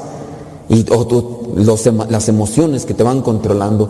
Entonces en base hay que también ir analizando mi conciencia. ¿Podría justificarse aquí? Ya David hubiera acabado con Saúl y no. Esto no es lo que quiere Dios. Yo en conciencia sé que esto no es. Él es el rey. Y si Dios quiere, Dios pondrá los medios y en su momento se van a hacer las cosas. Para eso pues también hay que también tener una buena conexión con Dios. Para ir haciendo las cosas conforme a lo que Él quiere. Y si no tengo una idea clara de qué es lo que Dios quiere, pues se la voy a pedir a alguien más a ver qué hacer en estos casos. Pero hay que pedírsela a alguien que, que nos ayude. Porque pues también preguntárselo a alguien está peor que uno, pues en vez de que te ayude te va a perjudicar más. Te va a decir, no, sí, como los compañeros de estos. ¿Ustedes qué ven muchachos? ¿Cómo ven? Acabamos con- de una vez con Saúl y llévatelo, hijo de su sabe qué tantas y pues no, el asunto no es así. Entonces, si uno no tiene una idea clara, pídele consejo a alguien. ¿A quién le vas a pedir consejo? A lo mejor pueden venir con el padre Roberto, los puede iluminar. Y, si no, por alguien que, que ustedes vean. Entonces, hay que dejarnos iluminar la conciencia para no cometer pecados o torpezas. David no se dejó llevar por lo que decían sus amigos, sino que al final se detuvo. Y ya dice en el versículo 6, versículo 7 entre paréntesis, y les dijo a sus hombres después David de que le remordió la conciencia, el Señor me libre de alzar mi mano contra mi Señor el Rey. Si Él es Rey, es porque Dios lo ha escogido.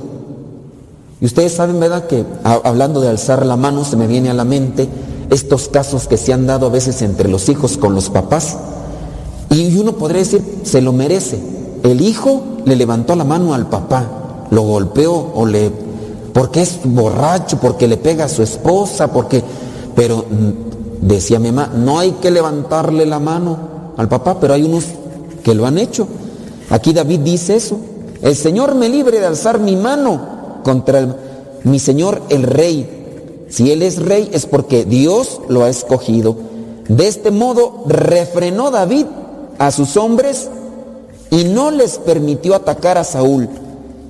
el cual salió de la cueva y siguió su camino. Ni siquiera se dio cuenta que le habían cortado el pedazo de, de la capa. Pero enseguida David salió de la cueva tras él y le gritó, Majestad, Majestad. Saúl miró hacia atrás y David inclinándose hasta el suelo en señal de reverencia. Es decir, le perdonó la, la vida David y todavía tuvo reverencia hacia él. Cuando ya Saúl se voltea, David hace la reverencia propia que se le hacía a los reyes.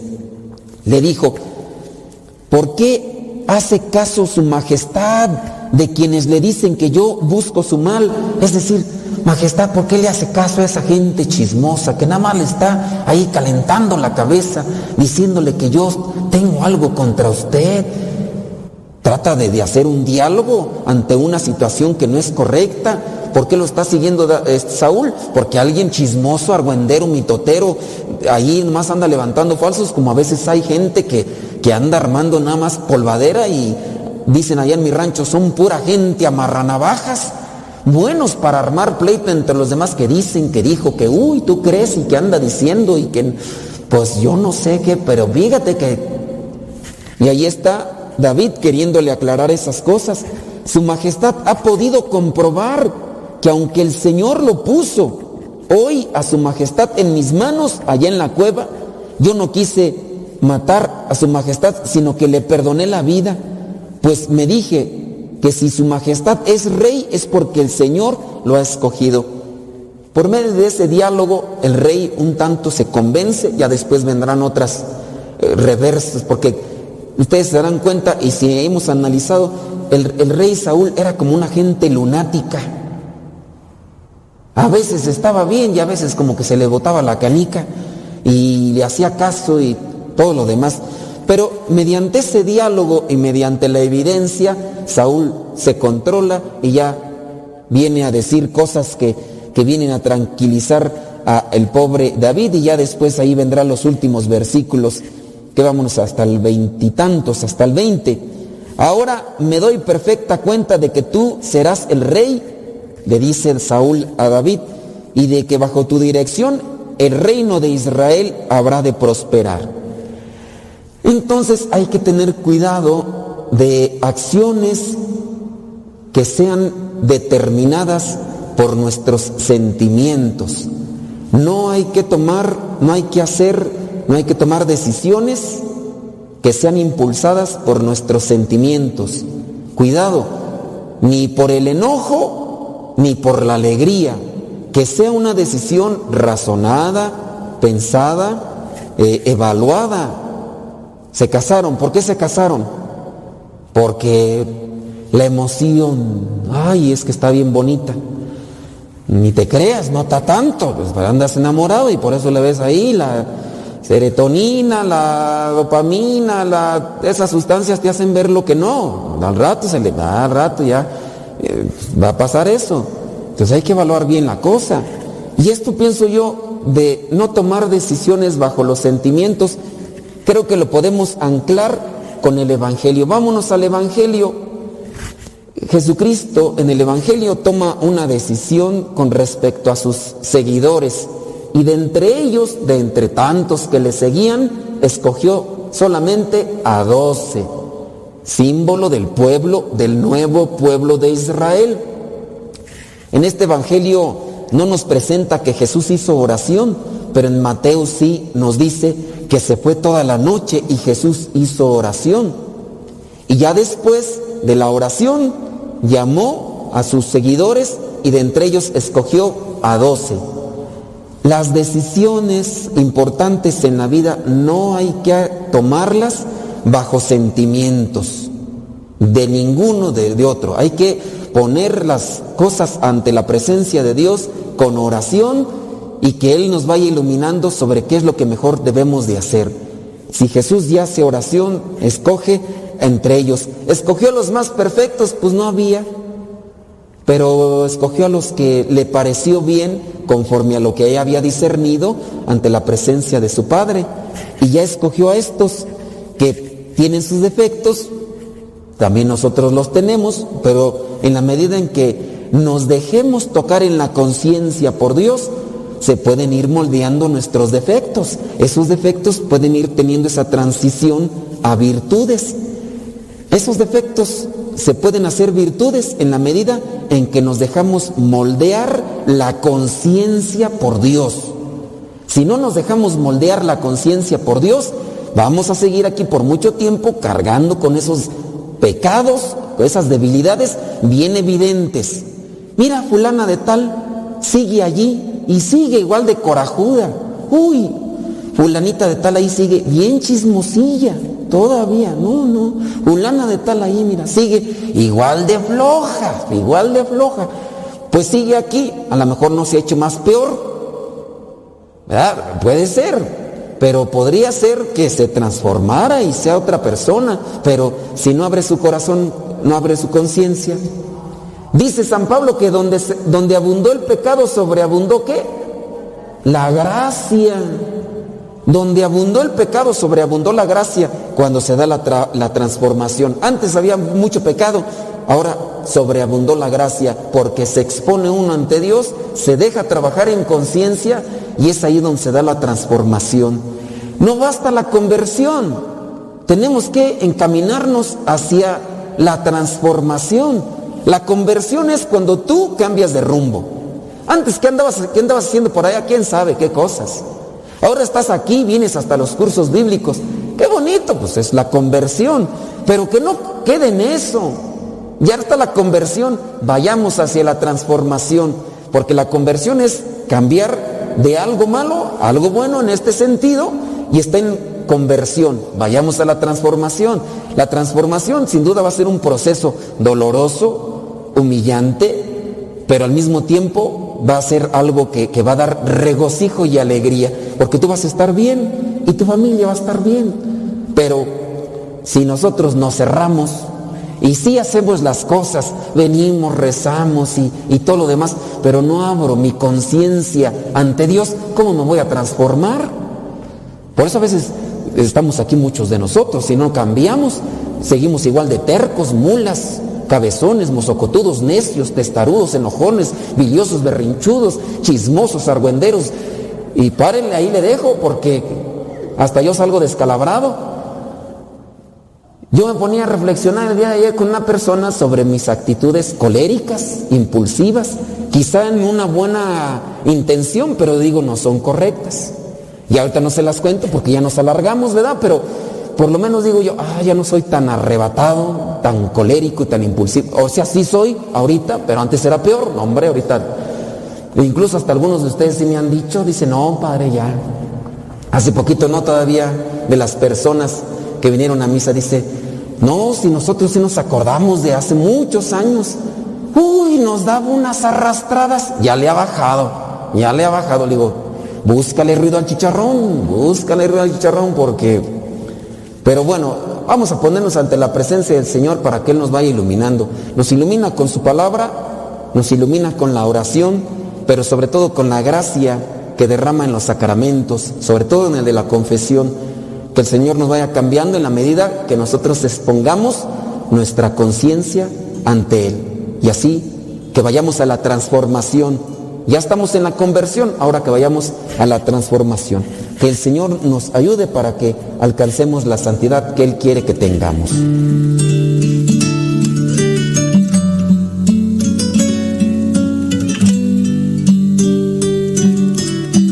Tengo motivos de a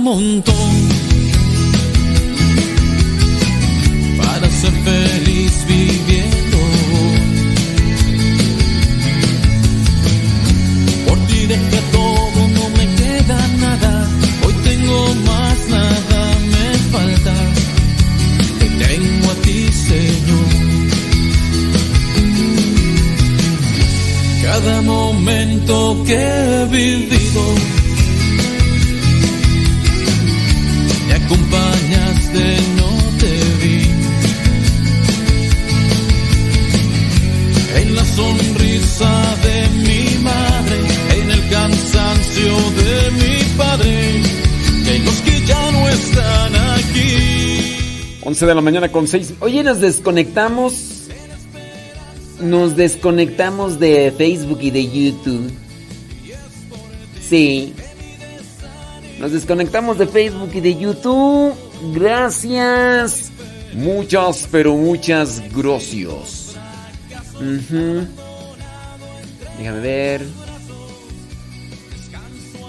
Sí, hombre. Gracias. Sal- Saludos desde Ciudad Lerdo, Durango, en la comarca lagunera.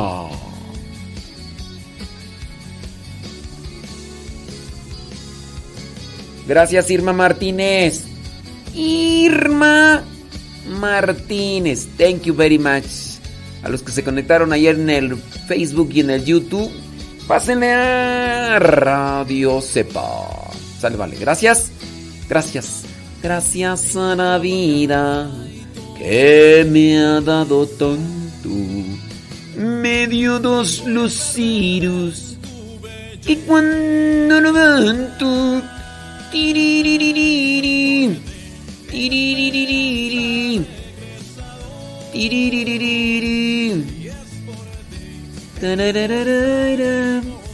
Listo. Sobres. Sobres, sobres, sobres, sobres, sobres, sobres, sobres. Sobres. Sobres, sobres, sobres, sobres, sobres, sobres, sobres. Sobres. Sobres, sobres, sobres. También ustedes nos pueden buscar ahí en el, a- en el Spotify como Modesto Radio. Ahí también pueden volver a escuchar los programas. En Spotify, Modesto Radio. En iTunes, Modesto Radio. Si ustedes descargaron la aplicación que se llama Google Podcast, también ahí busquen como Modesto Radio, ahí pueden volver a escuchar los programas. No, no es únicamente en, en Facebook. No es únicamente en iTunes. No es únicamente en YouTube. No.